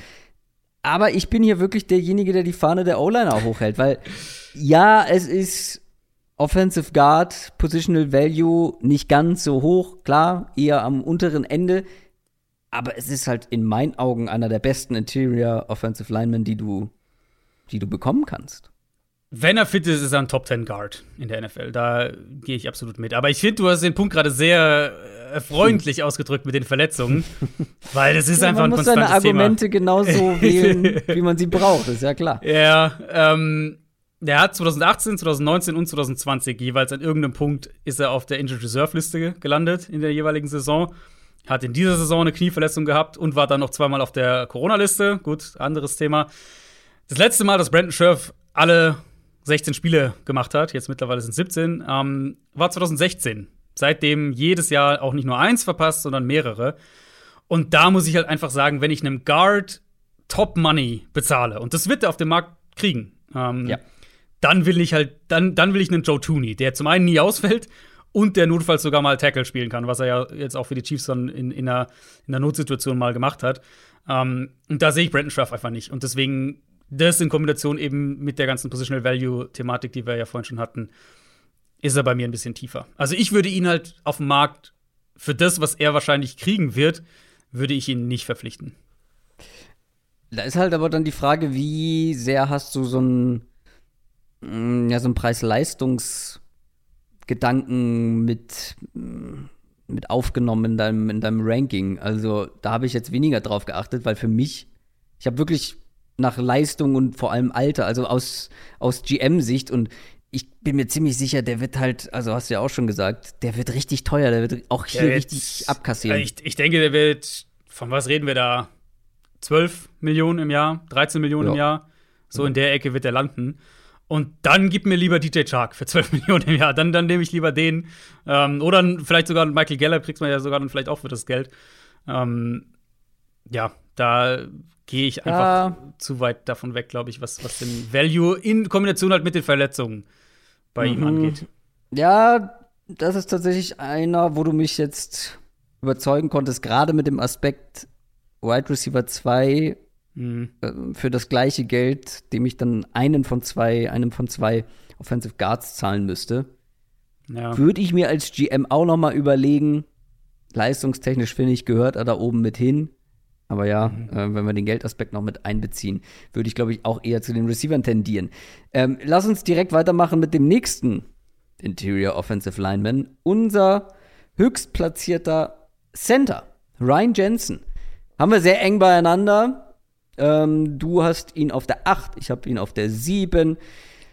Ja, richtig guter Center, vier Jahre jetzt bei den Bucks gewesen, wichtig gewesen für diese starke Offensive Line.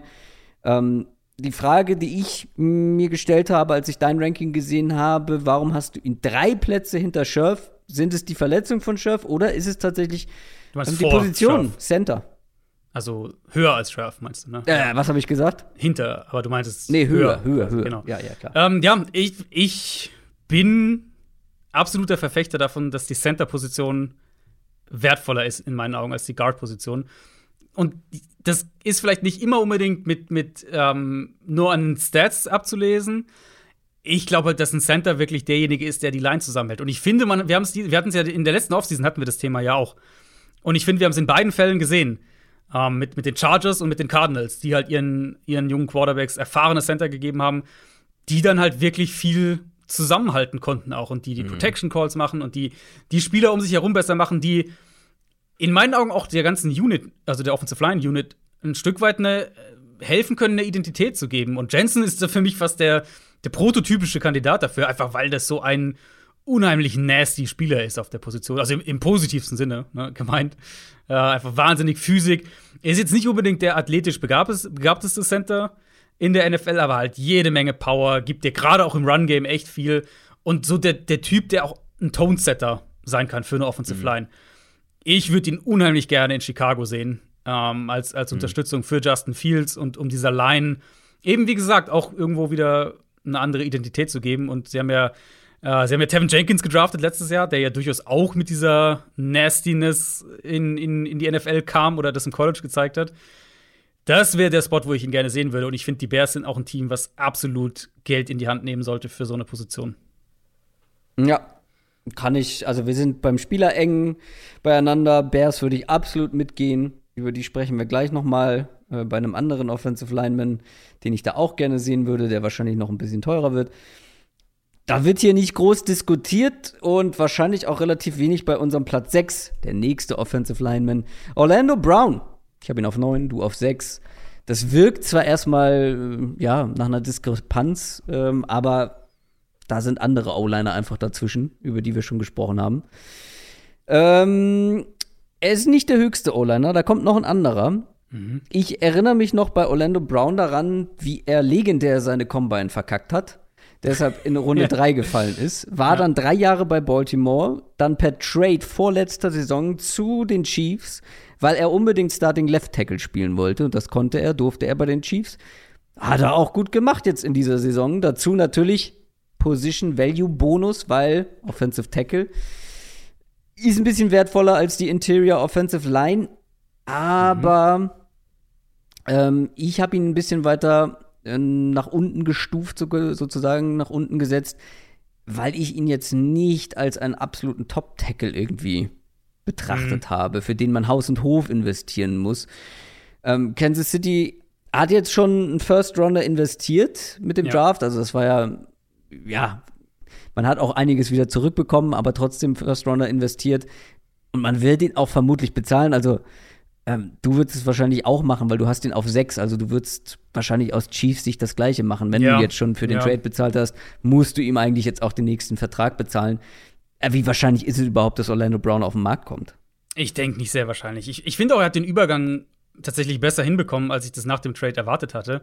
Da haben wir damals auch drüber gesprochen. Das kann man, finde ich, kaum genug betonen, wie dramatisch unterschiedlich diese beiden Offenses sind, also Baltimore und Kansas City, mhm. was, äh, was insbesondere auch die Anforderungen an die, an die Offensive Linemen ja. genau angeht. Also das, die Passblocking, die Art, wie sie ähm, tatsächlich viel auch richtig re regulär Pass protecten müssen, während Baltimore halt dann doch viel mit Play-Action macht und die Offense einfach anders funktioniert.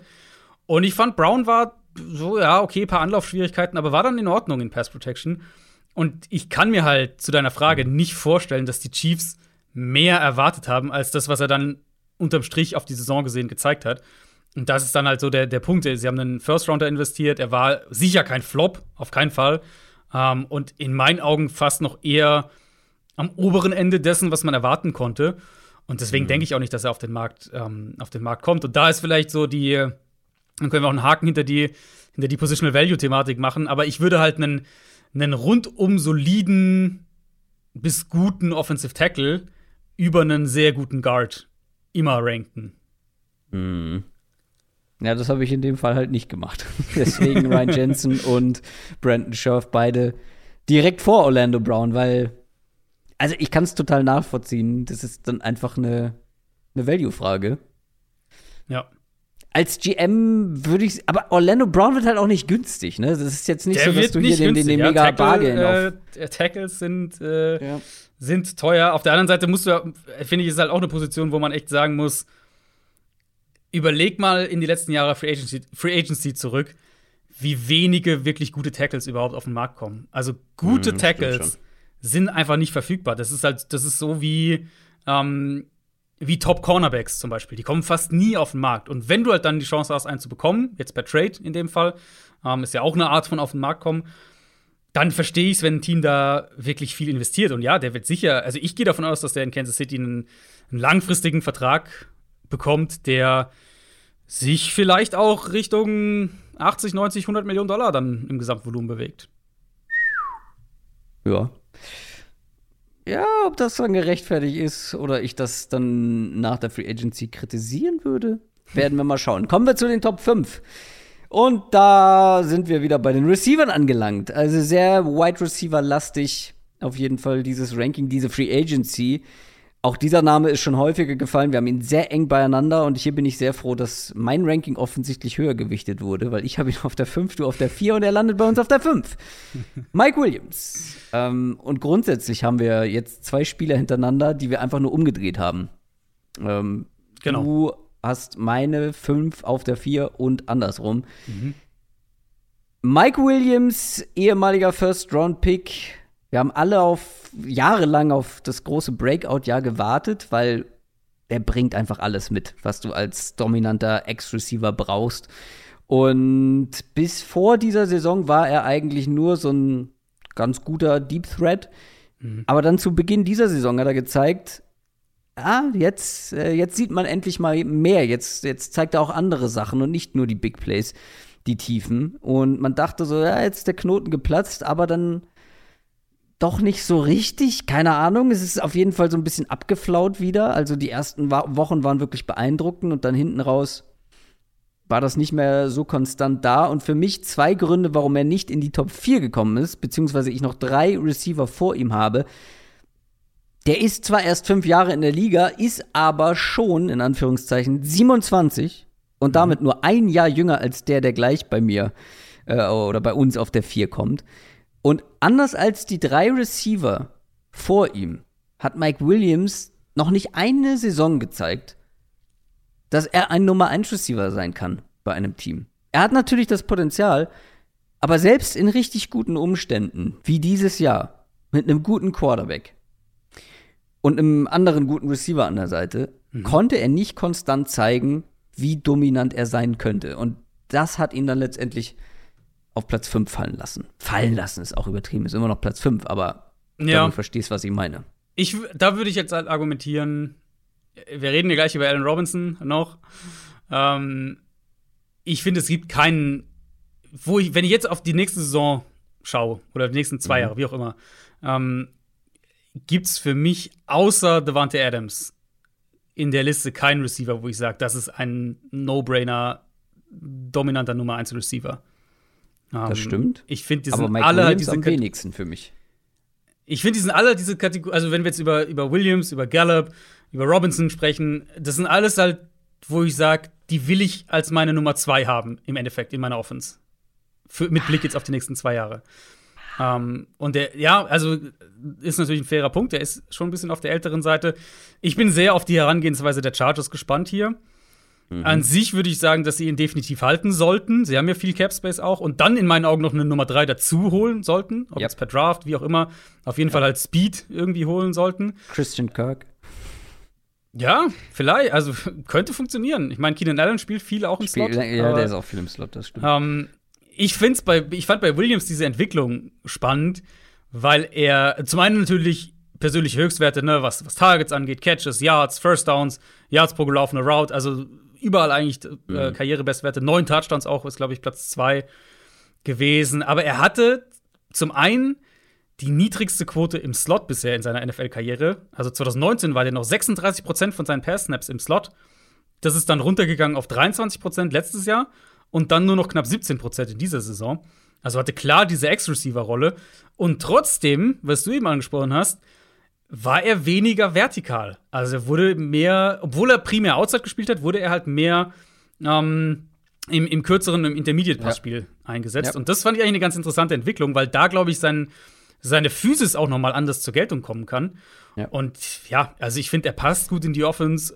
Ich würde ihn halten anstelle der Chargers. Ich glaube, wenn er auf den Markt kommt, dann würde Mike Williams einen, einen ziemlich, ziemlich robusten Markt haben. Ein robuster Markt, so, so. Ja, ich habe es ja letzte Woche schon gesagt. Mein Wunschszenario sind die Packers als Marquez mm. Valdez Scantling Upgrade. Mhm, mit dem kannst mhm. du, mit Mike Williams kannst du mehr machen. Das wäre qualitativ ein enormes Upgrade. Mhm. Ich glaube auch, habe ich mir auch so notiert, dass die Chargers ihn halten werden.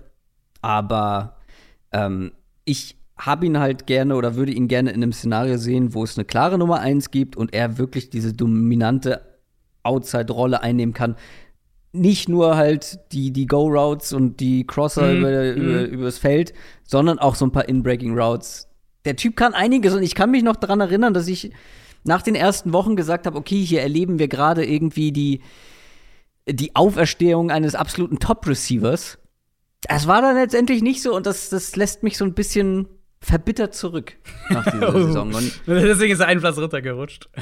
Na, der, nee, jein. Es gibt halt, also, lass uns einen fliegenden Übergang machen ich, ich, wollte ein Team noch, Robinson. Ich wollte ein Team noch reinwerfen, weil mich da okay. interessieren würde, was du denkst. Was hältst du von Mike Williams bei den Raiders?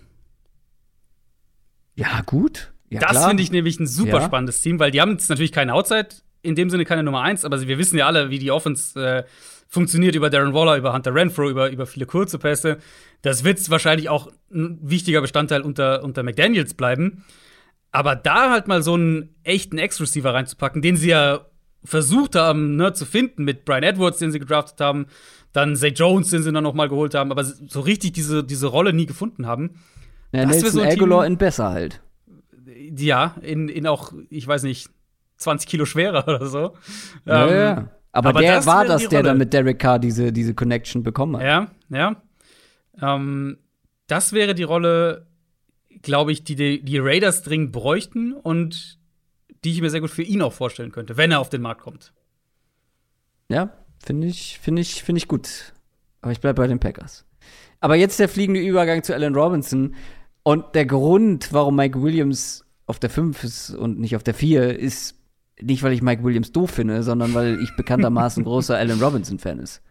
Free Allen Robinson, das ist jetzt endlich mal die Chance. Das ist endlich die Chance. Das, was ich mir seit Jahren wünsche. Dieser Mann hat einfach die schlechteste Quarterback-History aller Zeiten, inklusive College. Das ist wirklich beeindruckend. Und letzte Saison, ja, come on. Also, ja, das war nix. Ich weiß. Mhm. Aber wie sehr war es seine Schuld? Und könnten wir es ihm verübeln, wenn er einfach auch keinen Bock mehr hat, bei den Bears zu spielen? Ja, ist zwar schlecht ja dann in seiner ein bisschen so, äh, Ja. Auch, ja.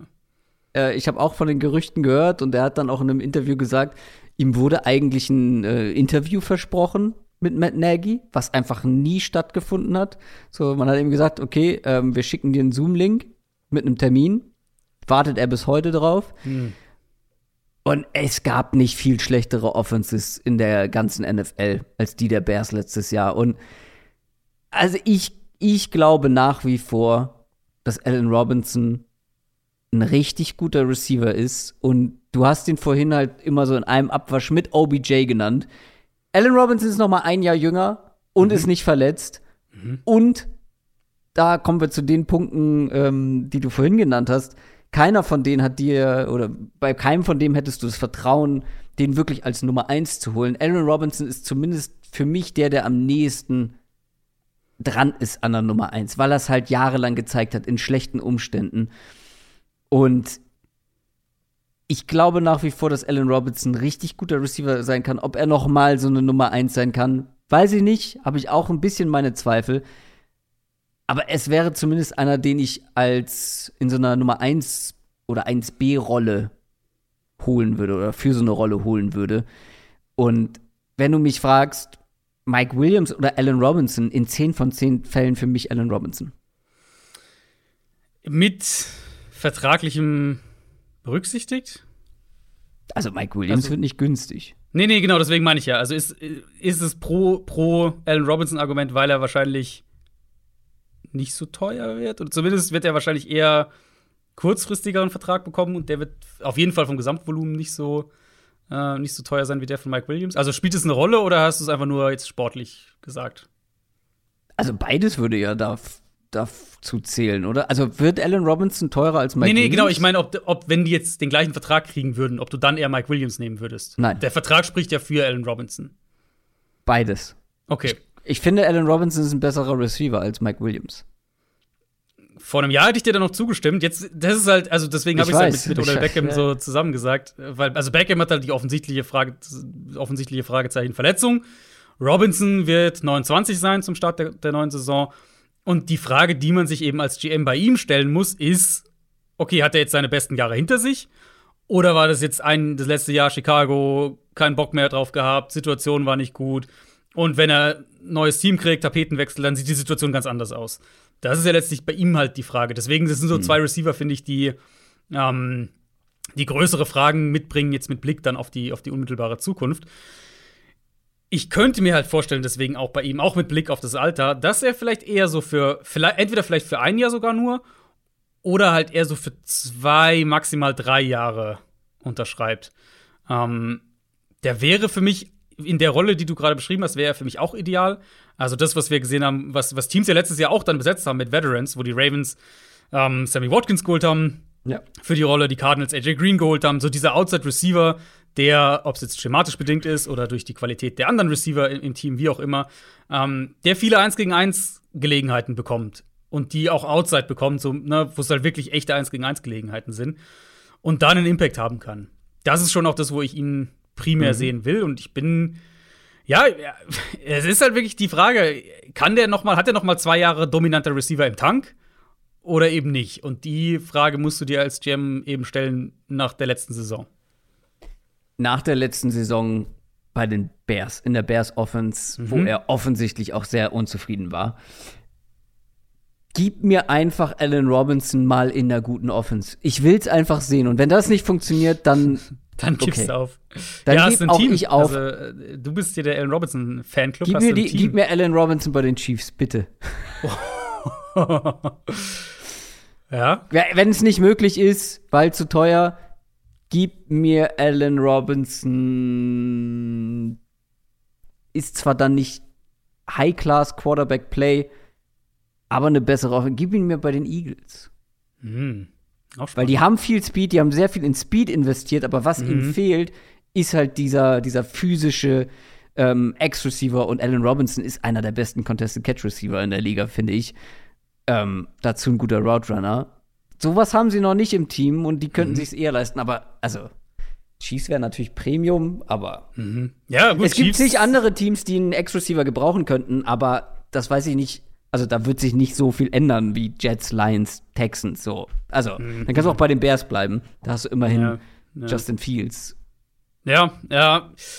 Ja, ich also die Chiefs, ich könnte mir schon vorstellen, dass die Chiefs irgendwie so einen Move noch mal machen. Sie haben es ja letztes Jahr auch versucht. Die waren ja an mehreren Receivern dran und haben dann keinen bekommen. Und es war dann immer wieder auch mal ein Problem. Haben wir auch einige Male drüber gesprochen. Jetzt hat sich Michael Hardman dann doch noch ganz gut entwickelt im Laufe der Saison, aber der ist, ist ja eben auch typ. kein Outside-Receiver, genau. Ja. Also das, das wäre schon immer noch der Receiver, der, der absolutes oh. fehlende Puzzleteil so aus, aus personeller Sicht wäre in der Offense. Da kriege ich schwitzige Füße, wenn, wenn ich an Allen Robinson in der Chiefs Offense denke. Was hältst du von, ähm, um, um den Hype vielleicht sogar noch größer zu machen für dich, was hältst du von Cleveland? Habe ich mir auch aufgeschrieben. Ähm, das Quarterback-Play sollte besser sein als bisher in seiner Karriere. Aber ist es so richtig gut? Es ist zumindest eine gut designte Offense und die haben Bedarf, ja. was so ein Spieler angeht. Genau. Äh, ich würde vielleicht aus Browns Sicht ein bisschen mehr auf Speed setzen outside. Aber ja, aber Speed haben sie ja eigentlich. Beschweren. Ich meine, sie haben, sie haben äh, letztes Jahr ja Anthony Schwartz gedraftet, der ja eigentlich ja. nicht viel mehr kann als schnell rennen. Und Peoples ja. Jones ist ja auch ein schneller Outside Receiver. Also sie haben ja an ja. sich. Ich finde, Speed haben sie. Sie haben ähm, Jarvis Landry, falls der, falls der bleibt. Da gibt es ja auch ein bisschen Gerüchte, dass sie sich vielleicht da trennen könnten. Aber den haben sie natürlich für, die, für das ganze Underneath-Game. Sie haben ihre Titans so ein Ex-Receiver wäre schon das, was irgendwo ja, fehlt ja. in der, in der Offense, Absolut, was also mit Bedarf, Beckham halt nicht geklappt hat. Genau, Bedarf gibt es da auf jeden Fall. Und ähm, bei Beckham, also was Allen Robinson an dem Beckham Jr. natürlich voraus hat, ist halt einfach die Physis und die, die ja. Contested Catch Skills. Und das können sie gut gebrauchen. Definitiv. Würde ich mich nicht beschweren. Und bei den Top 3 gibt es einfach nicht viel zu diskutieren. Das können mhm. wir schon mal so festhalten. Deswegen werden wir die wahrscheinlich relativ schnell abhandeln können. Auf der 3 ist Chris Godwin gelandet. Ich habe ihn auf der 3, du hast ihn auf der 2. Ähm, kommt nicht häufig vor, dass ein so talentierter, so junger Receiver auf den Markt kommt. Was soll man zu Chris Godwin sagen? Er kann im Slot spielen, kann außen spielen. Ähm, Fun Fact habe ich gesehen, als ich bei Mike Gesicki nachgeschaut habe. Er hat die zweitmeisten Red Zone Receptions dieses Jahr obwohl er sich ja in Woche 15 verletzt hat. Mhm. Also da auch ähm, gewissen Impact. Und ja, das Manko ist natürlich, dass er sich in Woche 15 auch das Kreuzband gerissen hat. Ja. Sollte aber zum Start der Saison fit sein können, je nachdem, wie es verläuft. Du hast ihn sogar an zwei, trotz mhm. der Verletzung.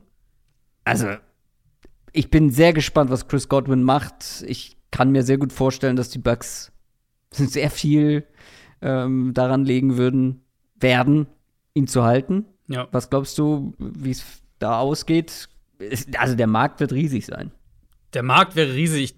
Ich meine, wenn wir, wenn wir konstant in unserer Argumentation bleiben und wir haben. Ich für überschätzt. ich zumindest habe die ganze Zeit, glaub, du glaube ich ja auch gesagt, dass ich mir nicht vorstellen kann, dass die, die Buccaneers in irgendeine Art Rebuild oder sowas gehen. Ähm, und wenn sie dann halt wirklich wen auch immer, ob es Sean Watson am Ende wird oder wer, welcher Quarterback auch immer, holen, dann machen sie das ja mit dem Ziel, in den nächsten ein bis drei Jahren noch mal einen Super Bowl zu holen. Und ja. deswegen denke ich, dass sie Godwin dann auch entsprechend mit einem ja. mit einem langfristigen Vertrag dann wirklich auch halten werden. Du hast ja. gesagt, super jung, der wird 26 erst diese Woche, obwohl der jetzt in seine sechste NFL-Saison geht. Das ist ja mhm. wirklich auch, auch extrem. Ich bin einfach Chris Godwin-Fan. Ich mag unheimlich, was der in der Offense geben kann. Ähm, klar mhm. ist es nicht der, auch er ist nicht der dominante Nummer 1 Receiver, auch kein, kein Outside-Receiver, kein, kein strikter, aber halt so eine, der ist halt die perfekte 1B viel aus dem Slot, kann auch Outside gewinnen, super Target in der Mitte des Feldes, so ein ultra verlässlicher Receiver ähm, für einen Quarterback mhm. im Zentrum, der dir halt dauernd auch Anspiel Anspielstationen geben kann, zwischen den Coverage Zones, da super Gefühl für den Raum auch hat. Ja, also, falls Tampa Bay das nicht machen sollte, und ich denke, dass sie ihn halten werden, dann wird der, der wird einen Riesenmarkt haben und der wird, der wird, ich denke, der wird auch von den Buccaneers ähm, einen, einen Vertrag bekommen, der sich ein gutes Stück jenseits der 12, 13, 14 Millionen im Jahr bewegt. Ja, was gibt es da noch zu sagen? Man könnte noch darüber spekulieren, was passiert, wenn er nicht bei den Bucks bleiben will oder die Bucks irgendwie mhm. andere Vorstellungen haben. Gibt es Teams, wo du ihn am liebsten sehen wollen würdest? Ich meine, wir haben gesagt, er ist noch jung, also er kann ja durchaus auch eine langfristige ähm, Lösung sein. Und dann sage ich halt, gib ihm äh, oder gib ihn einem Quarterback, der, ähm, der dieses Target über die Mitte des Feldes braucht und das vielleicht auch so ein bisschen die Offense, der Offense einen, einen höheren Floor geben kann. Ähm, mhm. Also gib ihn den Jaguars. Hm. Ich hätte Patriots aufgeschrieben. Ja, ich finde, die Patriots haben genug Receiver, die dir die Mitte des Feldes abdecken. Die brauchen eher ein paar. Ähm, die, bra die, brauchen eigentlich eher den, den, den Ex-Receiver, den Outside-Receiver, finde ich. Den Allen Robinson. Ja. Ja. Ich kann mir halt sehr gut vorstellen, dass er mit Mac Jones harmoniert. Und er ist ja, besser als die, die die Patriots haben. Kann ich mir auch vorstellen, ja. Wäre die Premium-Lösung. Äh, Platz 2 geht an Terran Armstead. Offensive Tackle. Ich habe ihn an zwei, du hast ihn an drei. Ähm, also Chris Godwins Qualität außer Frage, aber Terran Armstead ist für mich halt ein Top-5-Spieler auf einer der wichtigsten Positionen. Und du hast es ja vorhin schon gesagt, Offensive Tackles die richtig guten Offensive Tackles kommen eigentlich nicht auf den Markt, sind nicht mhm. zu haben. In dem Fall vielleicht schon. Der ist zwar 30 Jahre alt, aber ähm, laut Andrew Whitworth hat er jetzt noch 10 gute Jahre im Tank. ja. Der hat große Teile der vergangenen Saison verpasst, ist seit 2013 bei den Saints. Und wie gesagt, normalerweise kommt so jemand nicht auf den Markt, aber ich kann es mir hier vorstellen, weil die Saints müssen sehr kreativ werden mit ihrem Cap. Mhm. Und letztes Jahr haben sie Ryan Ramchick schon sehr teuer bezahlt, den Right Tackle. Glaubst du, dass er bei den glaubst du, die Saints können ihn halten oder kommt Terran Armstead wirklich auf den Markt? Ich tippe, dass er auf den Markt kommt, weil es halt zu viele Faktoren einfach sind. Der, der Ramchick Deal Sie, wir, ich meine, bei den Saints reden wir ja auch davon, dass sie erstmal noch einen Quarterback bezahlen müssen. Wenn das Winston wird, dann dann wird der natürlich auch nochmal dementsprechend, keine Ahnung, 8, 9 Millionen Cap Space ähm, kosten. Und sie haben ja noch mehr Free Agents, noch mehr gute Spieler, die Free Agent werden. Also wir reden ja nächste Woche dann über die Defense-Spieler. Da wird sicher einer in der Top 10 mit dabei sein von den Saints und wahrscheinlich sogar eher Richtung Top 5. Also es sind halt viele Punkte. Und dann, wenn wir dann noch so seine Perspektive drauf gucken, ja, also er wird 31 sein zum Start der, der neuen Saison die Saints sind halt jetzt schon ein gutes Stück davon entfernt, ein Contender zu sein. Und vielleicht ist das dann so ein Punkt, wo aus beiden Perspektiven eine Trennung am Ende der, der sinnvollste Weg ist. Wenn er auf den Markt kommt, weiß er natürlich auch, ne, dann wird er abkassieren. Das ist einer der Top-Pass-Blocker in der NFL und das jetzt schon seit, seit vielen, vielen ja. Jahren. Wir haben das gerade letzte Offseason eben auch wieder gesehen, dass Teams bereit sind, für Elite-Offensive Linemen zu bezahlen. Wir haben sie ja schon angesprochen, der Brown-Trade von den Chiefs, die ja auch noch Joe Tooney verpflichtet haben für sehr viel Geld. Der, dieser Monstervertrag, den Trent Williams von den Niners bekommen hat. Ähm, der Chargers-Deal für Corey Lindsley fällt hier auch noch mit rein. Wenn er auf den Markt kommt, wird es ein unheimliches Wettbieten, denke ich, geben. Mhm. Da werden viele Teams, glaube ich, sehr, sehr viel Geld auf den Tisch legen. Und das weiß er natürlich auch. Das macht es für ihn ja dann umso reizvoller, vielleicht zu sagen, ich teste zumindest mal diesen Markt. Ja, ja. Die Frage ist halt dann, gehst du mit dem Geld oder mhm. willst du zwingend zu einem Contender? Weil es gibt ja einige, die viel Geld, viel Cap Space haben, die man jetzt aber noch nicht zum Contender-Kreis zählen würde. Also ich kann mir halt vorstellen, dass ein Team mit einem Rookie-Quarterback mit viel Cap Space ganz, mhm. ganz vorne mit dabei sein wird in Sachen Bezahlung. Also die ja. Bears beispielsweise, wo du ja. einfach den jungen Quarterback schützen musst. Ähm, und halt eben so einen erfahrenen Lineman, so einen Top-Lineman ähm, einfach brauchst irgendwo ja auch. Und ich kann mir halt vorstellen, dass die Bears ganz weit vorne mit dabei sein müssen. Ist halt mhm. die Frage, was will er? So, ne? Will er den, den, den besten Vertrag oder will er lieber zum Beispiel ja. zu einem Team, wo du eine Chance hast, einen Titel zu gewinnen? Und wie viele wirkliche jetzt Contender, die wir jetzt heute Haben als Contender ansatzweise würden, die Kohle. Ja. Genau, also würden diesen Schritt machen. Ich meine, viele werden jetzt hier sofort äh, Cincinnati Bengals, Bengals schreien. Genau. Aber zum einen weiß ich nicht, ob die Bengals da so ein Wettbieten mitgehen würden. Ja, das, das ist ja, nicht so ihr ich auch meine Zweifel. Und ich meine, sie haben halt Jonah Williams auf der linken Seite. Jetzt ist Jonah Williams mhm. ist nicht Trent, ist nicht ist, ist, nicht nicht ansatzweise auf dem gleichen Level, ähm, das das Teron Armstead hat, aber er ist halt ein solider Left Tackle. Und das müsstest du ja dann auch aufbrechen. Da müsstest du ihn auf rechts stellen. Das funktioniert vielleicht nicht so gut. Also ich glaube, das ist nicht der Weg, den die Bengals gehen werden im Endeffekt. Nee, glaube ich auch nicht. Ich denke, die werden, wenn sie investieren in die O-Line, dann, dann holen sie eher einen von den Guards oder Center dann für, für mehr Geld. Chicago habe ich auch drüber nachgedacht. Ich hätte auch hier Jacksonville auf dem Zettel.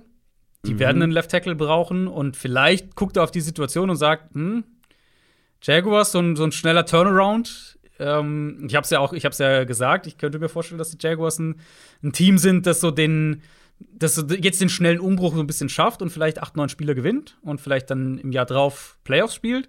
Das, das, das gibt's. Ich glaube, es gibt ein halbwegs reelles das Szenario, hast du gesagt? Das wäre mir auf. Wann hast du das denn gesagt? Im Podcast? Vielleicht, vielleicht habe ich es auch nur geschrieben. Das, das, könnte auch sein. Ich habe es auf jeden Fall. Ich habe nicht hatte, jeden Artikel von dir gelesen. Das, das Asche, Asche auf dein Haupt. ähm, nein, ich hatte eine. Ich glaube, es war. Ich glaube, es war ein Mailback aufs Box. Mein mein mein End of Season Mailback.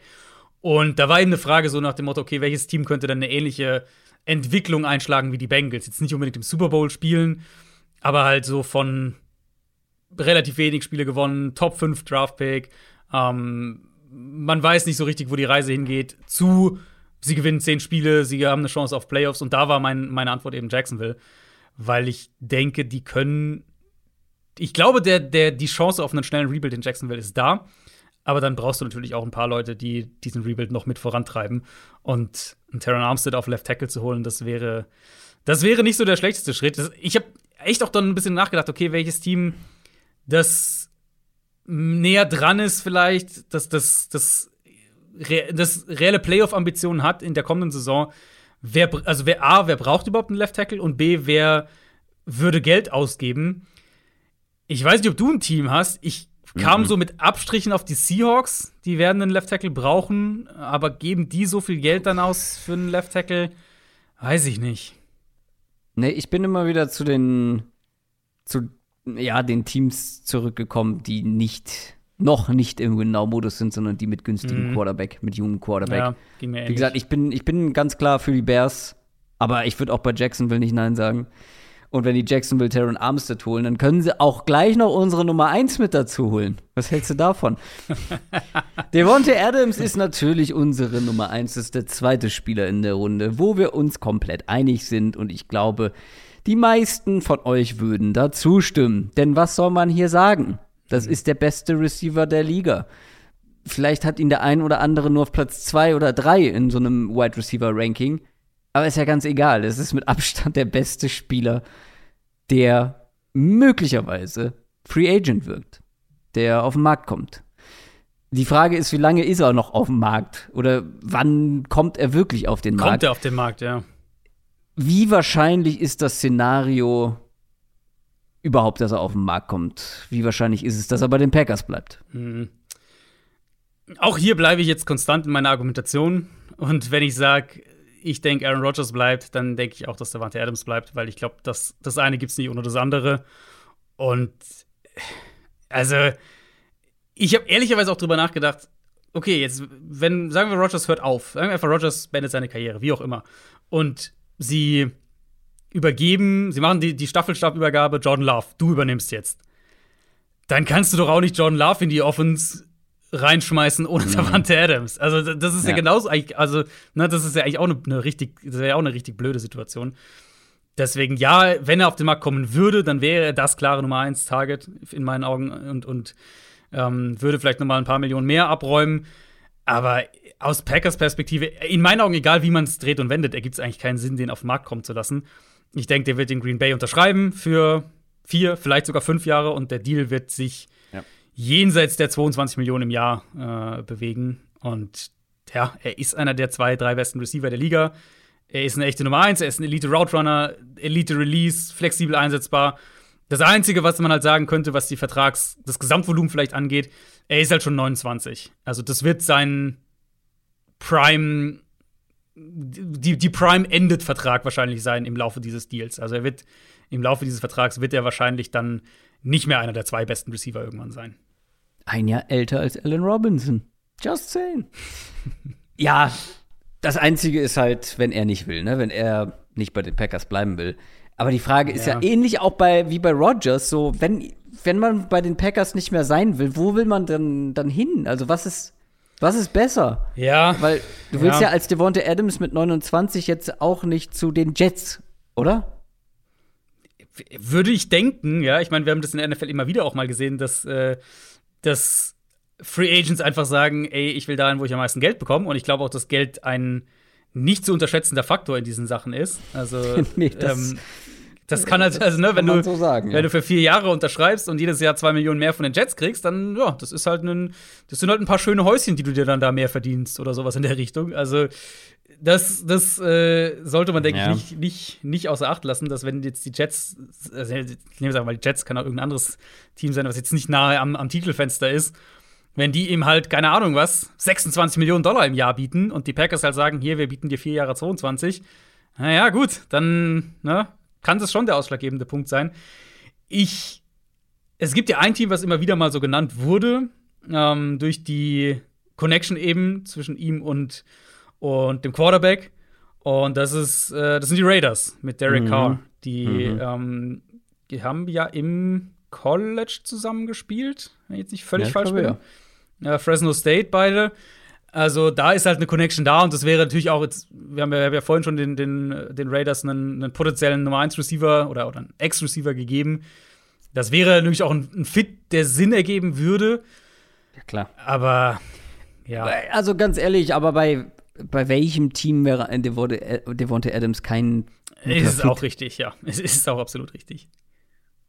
Vielleicht ein Team, was halt, also so ein Team wie die Cardinals, die die Andrew Hopkins haben, da würde ich vielleicht ausschließen. Oder die Rams, weil sie.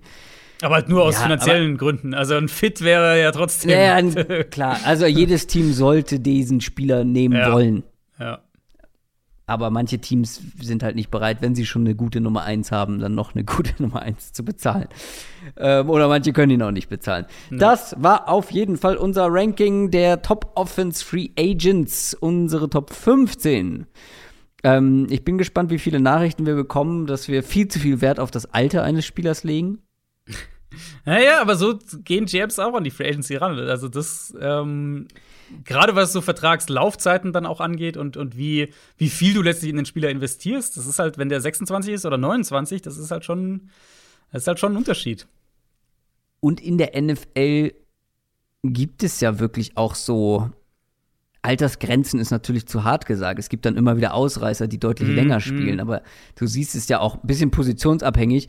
Aber gerade bei Wide Receivern, da geht irgendwann ja. einfach die Leistungskurve ja. nach unten. Das ist nicht ja. so wie im Fußball, wo es dann plötzlich irgendwie Mitte 40-jährige Spieler gibt, die, ähm, äh, die noch auf einem auf Top-Niveau spielen können. Oder Quarterback. So Quarterback oder irgendwie so Andrew Whitworth-Alter. Auch da, ja. aber das ist ja auch ein absoluter Ausreißer. Absolut. Also Brady und, und Whitworth sind ja beide krasse, krasse Outlier. Ja. Und ähm, gerade bei Wide Receiver, Running Back gibt es einfach gibt es einfach irgendwann so eine Grenze, wo du auch athletisch dann nicht mehr Ja. mit den jungen Spielern mithalten kannst. Das nochmal zum Abschluss hinterhergeschoben. Wie gesagt, schreibt uns gerne Feedback, wo ihr mit uns übereinstimmt, wo ihr nicht mit uns übereinstimmt, wo es eine Diskrepanz gibt. Einfach in die Kommentare bei YouTube zum Beispiel, bei Twitter, bei Instagram. Wer da noch nicht folgt, gerne nachholen. Supporten könnt ihr uns auch www.downsettalk.de slash support. Das war's von mir. Gibt's von dir noch was, Adrian? Ähm, ich hätte noch einen Under the Radar Spieler. Ich weiß nicht, ob du den, äh, Oh. ob du den, den, ob du den, den nicht, nicht mehr mit dabei hast, aber ich habe mir einen aufgeschrieben. Ich habe mir auch einen aufgeschrieben, aber da ich das Ranking von unten nach oben durchgehen musste, habe ich ihn, habe ich ihn übersehen. Stimmt, wir haben uns einen Sleeper überreden. Ja, das ist ja Hidden Track Advanced auf jeden Fall, Advanced Mhm. Edition heute. Ja gut, dann machen wir noch einen Sleeper. Dann fangen wir mit deinem an. Ich Sehr kann mir gerne. fast vorstellen, dass wir den gleichen haben, ehrlich gesagt. Oh, da bin ich gespannt. Äh, also mein, mein, das ist ja aber auch eine Definitionssache, was ist jetzt Sleeper, was Under the Radar. Ich habe halt überlegt, einer, der, der, der nicht in der Nähe von so einer Top 15, Top 20 wäre, der nicht in diesen Dimensionen auch finanziell landen wird im Endeffekt, aber dem ich halt trotzdem eine, eine Impact-Rolle zutraue. Und ähm, ich kam raus bei Russell Gage, dem Wide Receiver von den Atlanta Falcons Interessant. der in den letzten beiden Jahren jeweils über 90 Targets, über 65 Catches, über 700 Yards hatte, ähm, im Slot spielen kann. Hat er auch primär gespielt, 2019 und 2020. Letztes Jahr war dann wirklich fast ein 50-50-Split, ähm, was, was Slot und Outside angeht bei Pass Plays. Ist auch noch relativ jung, 26. Und für mich wäre das halt so der, der ideale Receiver für eine Nummer 3-Rolle. Also, wenn du schon sagst, du hast schon zwei ganz gute Receiver, vielleicht auch Receiver-Typen, die mehr so eine, mehr so, vielleicht hast du einen Speedster und Outside-Receiver oder, oder zwei, zwei eher Outside-Receiver, wie auch immer. Ich glaube, den kannst du holen für deine Offense, kannst ihn in eine Nummer 3-Rolle ähm, packen und bist dann für eine Nummer 3 richtig, richtig stark aufgestellt. Und wie gesagt, ich, ich kann mir nicht vorstellen, dass der, äh, dass der wahnsinnig viel Geld kostet im Endeffekt. Ähm, ja, und, und der wird auch wahrscheinlich nicht am ersten Tag der Free Agency gehen, so, ne, diese, die Klassiker. Deswegen, das wäre so ein, so ein, so ein vielleicht ein bisschen under the radar, den jetzt nicht unbedingt jeder auf dem Zettel hat und den du für so, ja, 6 Millionen im Jahr vielleicht bekommst. Sowas in der Richtung. Finde ich gut. Ich bin jetzt kein riesiger Russell Gage-Believer. Ähm, aber ich habe auch jemanden genommen als Sleeper, der definitiv nichts mit den Top 15 zu tun hat, der wahrscheinlich auch günstig wird. Und der ist aus dieser Tight End-Gruppe, die wir angesprochen haben, die wirklich spannend ist, wo einige Namen auch in den hinteren Regionen noch zu Ah, finden ich sind. ich glaube, ich weiß, wen du hast. Ich nehme Max Williams. Oh, okay. Dann, äh, ich hätte gedacht, du nimmst O.J. Howard. Nein, auch interessant. Max Williams ist noch ein Stück weiter, äh, ja, noch ein bisschen tiefer wahrscheinlich anzuordnen in einem Ranking.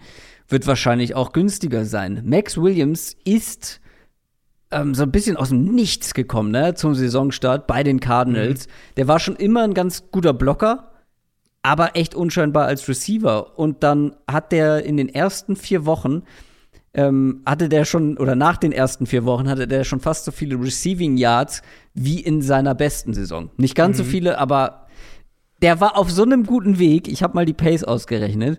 Ähm, nach vier Spielen. Im fünften Spiel hat er sich dann ziemlich früh verletzt und war dann den Rest der Saison raus. Nach vier Spielen war der auf einer Pace für 760 äh, Receiving Yards. Damit wäre er in den Top 10 gelandet am Ende der Saison, was Tight Ends angeht. Nur ganz knapp hinter dem, wir haben sehr ausführlich über ihn gesprochen, hinter einem der besten Receiving Tight Ends der Liga, nämlich Mike Gesicki. Der hatte 780. Und Max Williams wird A viel günstiger sein als Mike Gesicki und als viele andere äh, Tight Ends, die verfügbar sein könnten. Aber kann halt gleichzeitig auch noch richtig gut blocken im Ja. Vergleich zu einem Ja. Mike Gesicki. Ja. Ähm, der hatte zum Beispiel nach den ersten vier Wochen war der ein Top 12 Run-Blocking Tight End äh, laut PFF. Also Max Williams, under the radar für mich ein richtig, richtig gutes Tight End Gesamtpaket. Finde ich sehr gut, dass du ihn hast, weil er, bei ihm hat man auch wirklich gemerkt, er, er hat einen, einen spürbaren Unterschied in der Offense gemacht. Die Offense war flexibler im, im, im Run-Game und ähm, hatte so ein bisschen eine andere, ein anderes, eine andere Identität, als, als er auf, äh, dann reinkam, vor allem in die Offense neu. Ähm, das, da bin ich auch sehr gespannt, wie die Cardinals das spielen werden. Im Endeffekt, ich denke, dass sie Kirk halt nicht halten werden. Ich könnte mir gut vorstellen, dass sie auch Chandler Jones im Endeffekt nicht halten werden. Aber ich, diese Titans, diese beiden, ähm, Zach Ertz und Max Williams, die haben der Offense eigentlich beide auf ihre Art unheimlich gut getan. Und deswegen mhm. bin ich, und die werden beide halt nicht so wahnsinnig teuer sein im Endeffekt. Ähm, deswegen bin ich sehr gespannt, ob sie versuchen, vielleicht sogar beide zu halten oder halt im Endeffekt dann, wenn einer von beiden geht muss, dann wird es wahrscheinlich Max Williams sein. Aber ja, also äh, finde ich sehr gut, dass du ihn hast, weil er, ich glaube, das ist so einer, der, wie, wie die Kategorie es halt sagt, under the radar einer Offense, ja. aber auch wirklich mehr helfen kann, als man es vielleicht im ersten Moment denkt. Das war's jetzt aber von unserem kleinen Ausblick auf die Free Agency. Nächste Woche kommt natürlich noch die Defense dran. Dann werden wir auch wieder ein Ranking machen und dann werde ich den Sleeper nicht vergessen. Habe ich noch irgendwas vergessen, was du hinzufü hinzufügen kannst? Jetzt, jetzt habe ich, glaube ich, auch nichts mehr. Alles klar. Dann wünsche ich euch eine schöne Woche. Wir hören uns dann spätestens nächsten Donnerstag wieder mit unseren Top Defense Free Agents und so starten wir so richtig in die Offseason. Bleibt gesund, habt eine gute Woche, macht's gut. Ciao. Ciao, ciao.